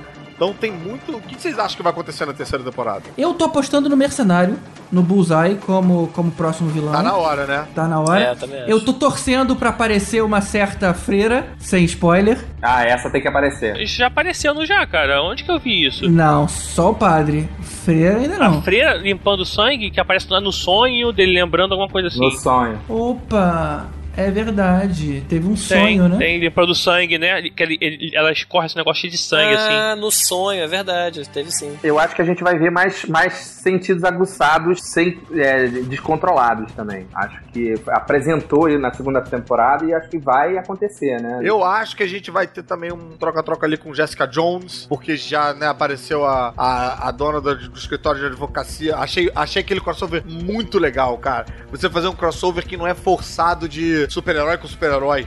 Aparecer, tipo, pô, o cara é advogado? Tem outra advogada ali? Porra, eu achei maneiríssimo aquilo. É, e foi com Fog, não foi com o Matt, isso foi o mais legal, né? É, pois é. Não foram com os principais, né? É verdade. O que ainda leva espaço pra talvez ela pegar a Karen Page, entendeu? É. É verdade. Agora, eu acho que o gladiador tem mais chance de aparecer do que o Bullseye, porque o gladiador já tá ali. Boa. já- ele, inclusive, na- nessa segunda temporada, tem uma hora que ele mostra o demolidor, abre assim a roupa e fala assim: aqui, eu tô usando essa proteção também. E mostra o símbolo do, Que o gladiador usa, né? É, do gladiador. Não, e tem uma hora que a Electra entra, ele levanta, ele puxa aquela lâmina dele, aquela lâmina que ele tinha no, no punho, a redonda. É, lâmina, é verdade. Então, assim, tem tudo, né? Eu acho que a gente também tem que lembrar aquela cena que o, o Matt encontra com o Wilson Fisk no presídio, que é sensacional. Puta, é bom demais essa cena, cara. E que faz ele pedir, peraí, dar uma pensada, sangue, peraí, eu quero, eu quero o arquivo do, do Matt Murdock, quero reler aquela porra. É, eu acho que ali ele se ligou. Aquilo ali indica a queda de Murdoch. Aquilo ali Exatamente. indica a Aí queda ele fala assim: eu vou derrubar ele. Ali, pra mim, já, já vai ser o começo disso aí mesmo, cara. Ele já se ligou. Agora, do jeito que a segunda temporada foi muito mais frenética em termos de volume de acontecimentos do que a primeira, nada impede da gente ter mercenário e gladiador. Talvez ter até a volta do coruja que ninguém se interessou, que foi jogado lá no, no buraco, no abismo. Falando em buraco, tem um buraco na segunda temporada lá. Tem né? um plot hole, né? Como é que é que fala? Plot hole gigante, né, Tem um cara? buraco do Gigantesco. roteiro, né? é. Eu achei meio exagero aquela cena dele jogando uma parada e não ouviu-se nunca, né? O barulho dela batendo no chão. Não, ouviu. No, depois de uns três minutos você ouve. Depois de três, não. Depois de um outro episódio. É. O episódio teve É. que recomeçar pra você ouvir o barulho dele Mas caindo. depende, você ficou quanto tempo entre ver um episódio e outro? Porque eu fiquei um dia Isso aquela porra. aumenta o tamanho do buraco, é. É, o meu demorou um dia também pra cair. Agora, esse buraco me preocupa um pouco porque eu andei dando uma fuçada do que poderia ser na internet.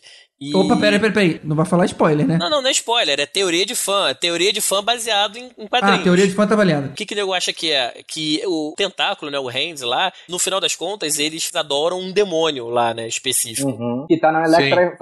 É, que tem cheiro de leite azedo, né? Isso, e esse buraco é exatamente de onde vai vir o, o demônio, o The Beast lá, né, que aparece no- nos quadrinhos. Eles acham que o buraco é, é porque o demônio tá lá embaixo. Mas assim, eu acho que botar um demônio na série vai ficar meio mais ou Vai, menos. vai ficar over, né? Talvez se você botar o demônio pra unificar o Exatamente. Demolidor com o Punho de Ferro, com o Luke Cage, com a Jessica Jones. Mas aí é só se botar ele pra aparecer rapidinho ali pra ser o inimigo dos defensores lá que eles querem fazer. É. Que aí vai juntar todo mundo, Pode faz ser. sentido, né? Mas vai demorar um pouco pra sair defensores, né? Porque eles ainda vão ter que apresentar pra gente o- os outros dois personagens, né? Ué, mas a próxima temporada do Demolidor não vai ser agora, né, cara? Vai ter Luke Cage agora, vai ter Iron Fist, vai ter Punisher, então assim, dá tempo de apresentar só esse, esse demônio depois. É, e esse demônio, se os Vingadores estiverem lá no- nos filmes dele, lá combatendo Thanos, ele vai ter que sobrar pros defensores mesmo. Eu tô topando até ver essa porra no cinema, cara. É mesmo, né, Que cara? nem nos anos 80, que qualquer motivo ia pro cinema. Pô. O He-Man encontrou com a Shira, cinema. É verdade. Aí, Caruso, ia ser sensacional, porque se fosse pro cinema, o Matt Murdock finalmente ia poder encontrar a, a Natasha Romanoff, porque, né, ia ter dinheiro pra isso. É. Caramba, é verdade, né? Puta, é mesmo. Ia ser maneiro. Aí, cara, ia ser sensacional. Caralho, o Charlie Cox ia ficar feliz da vida, né? Essa é só pra quem fez CCAA, mas o Charlie Cox ia cantar de galo. Keep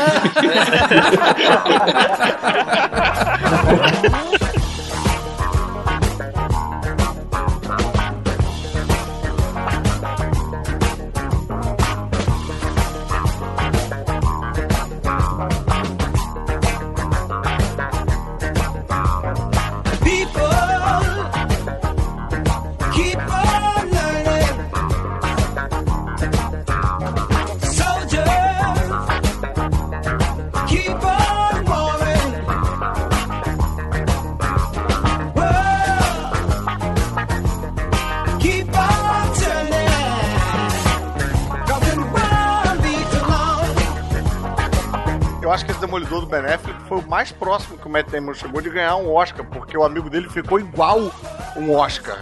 Aquela roupinha escrota É, de Caruso, colã e- Caruso, o Matt Damon já tem um Oscar, tá? Ah, já é? Ah, então corta essa parte. Não, até porque a pedra foi uma merda, né? É, a piada foi ruim. O- Aí o Tibério agora julgado um padrão. Tibério criticando a piada. Se Tibério disse que foi uma merda, Ofendiu o Caruso. padrão cômico do Eu, Tibério. eu posso falar de pedra ruim. Eu posso.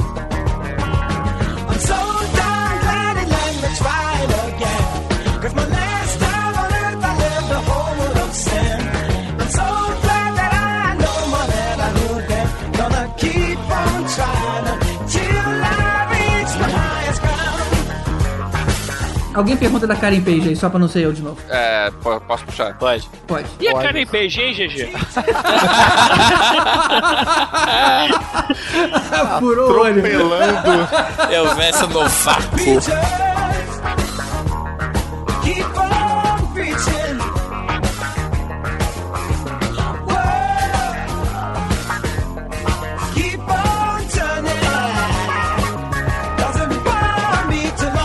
Rapidinho, rapidinho. Elvis, Oi. parabéns. Ai, ele deu meia-noite. Feliz aniversário. Aí, agora. E como ele tá aí com os 74 Agora anos? derruba ele. Já é o segundo podcastinador que entra aniversário adentro no meio da gravação, É né? verdade. Isso Isso aí, aconteceu com o Rod antes. Isso aqui é dedicação.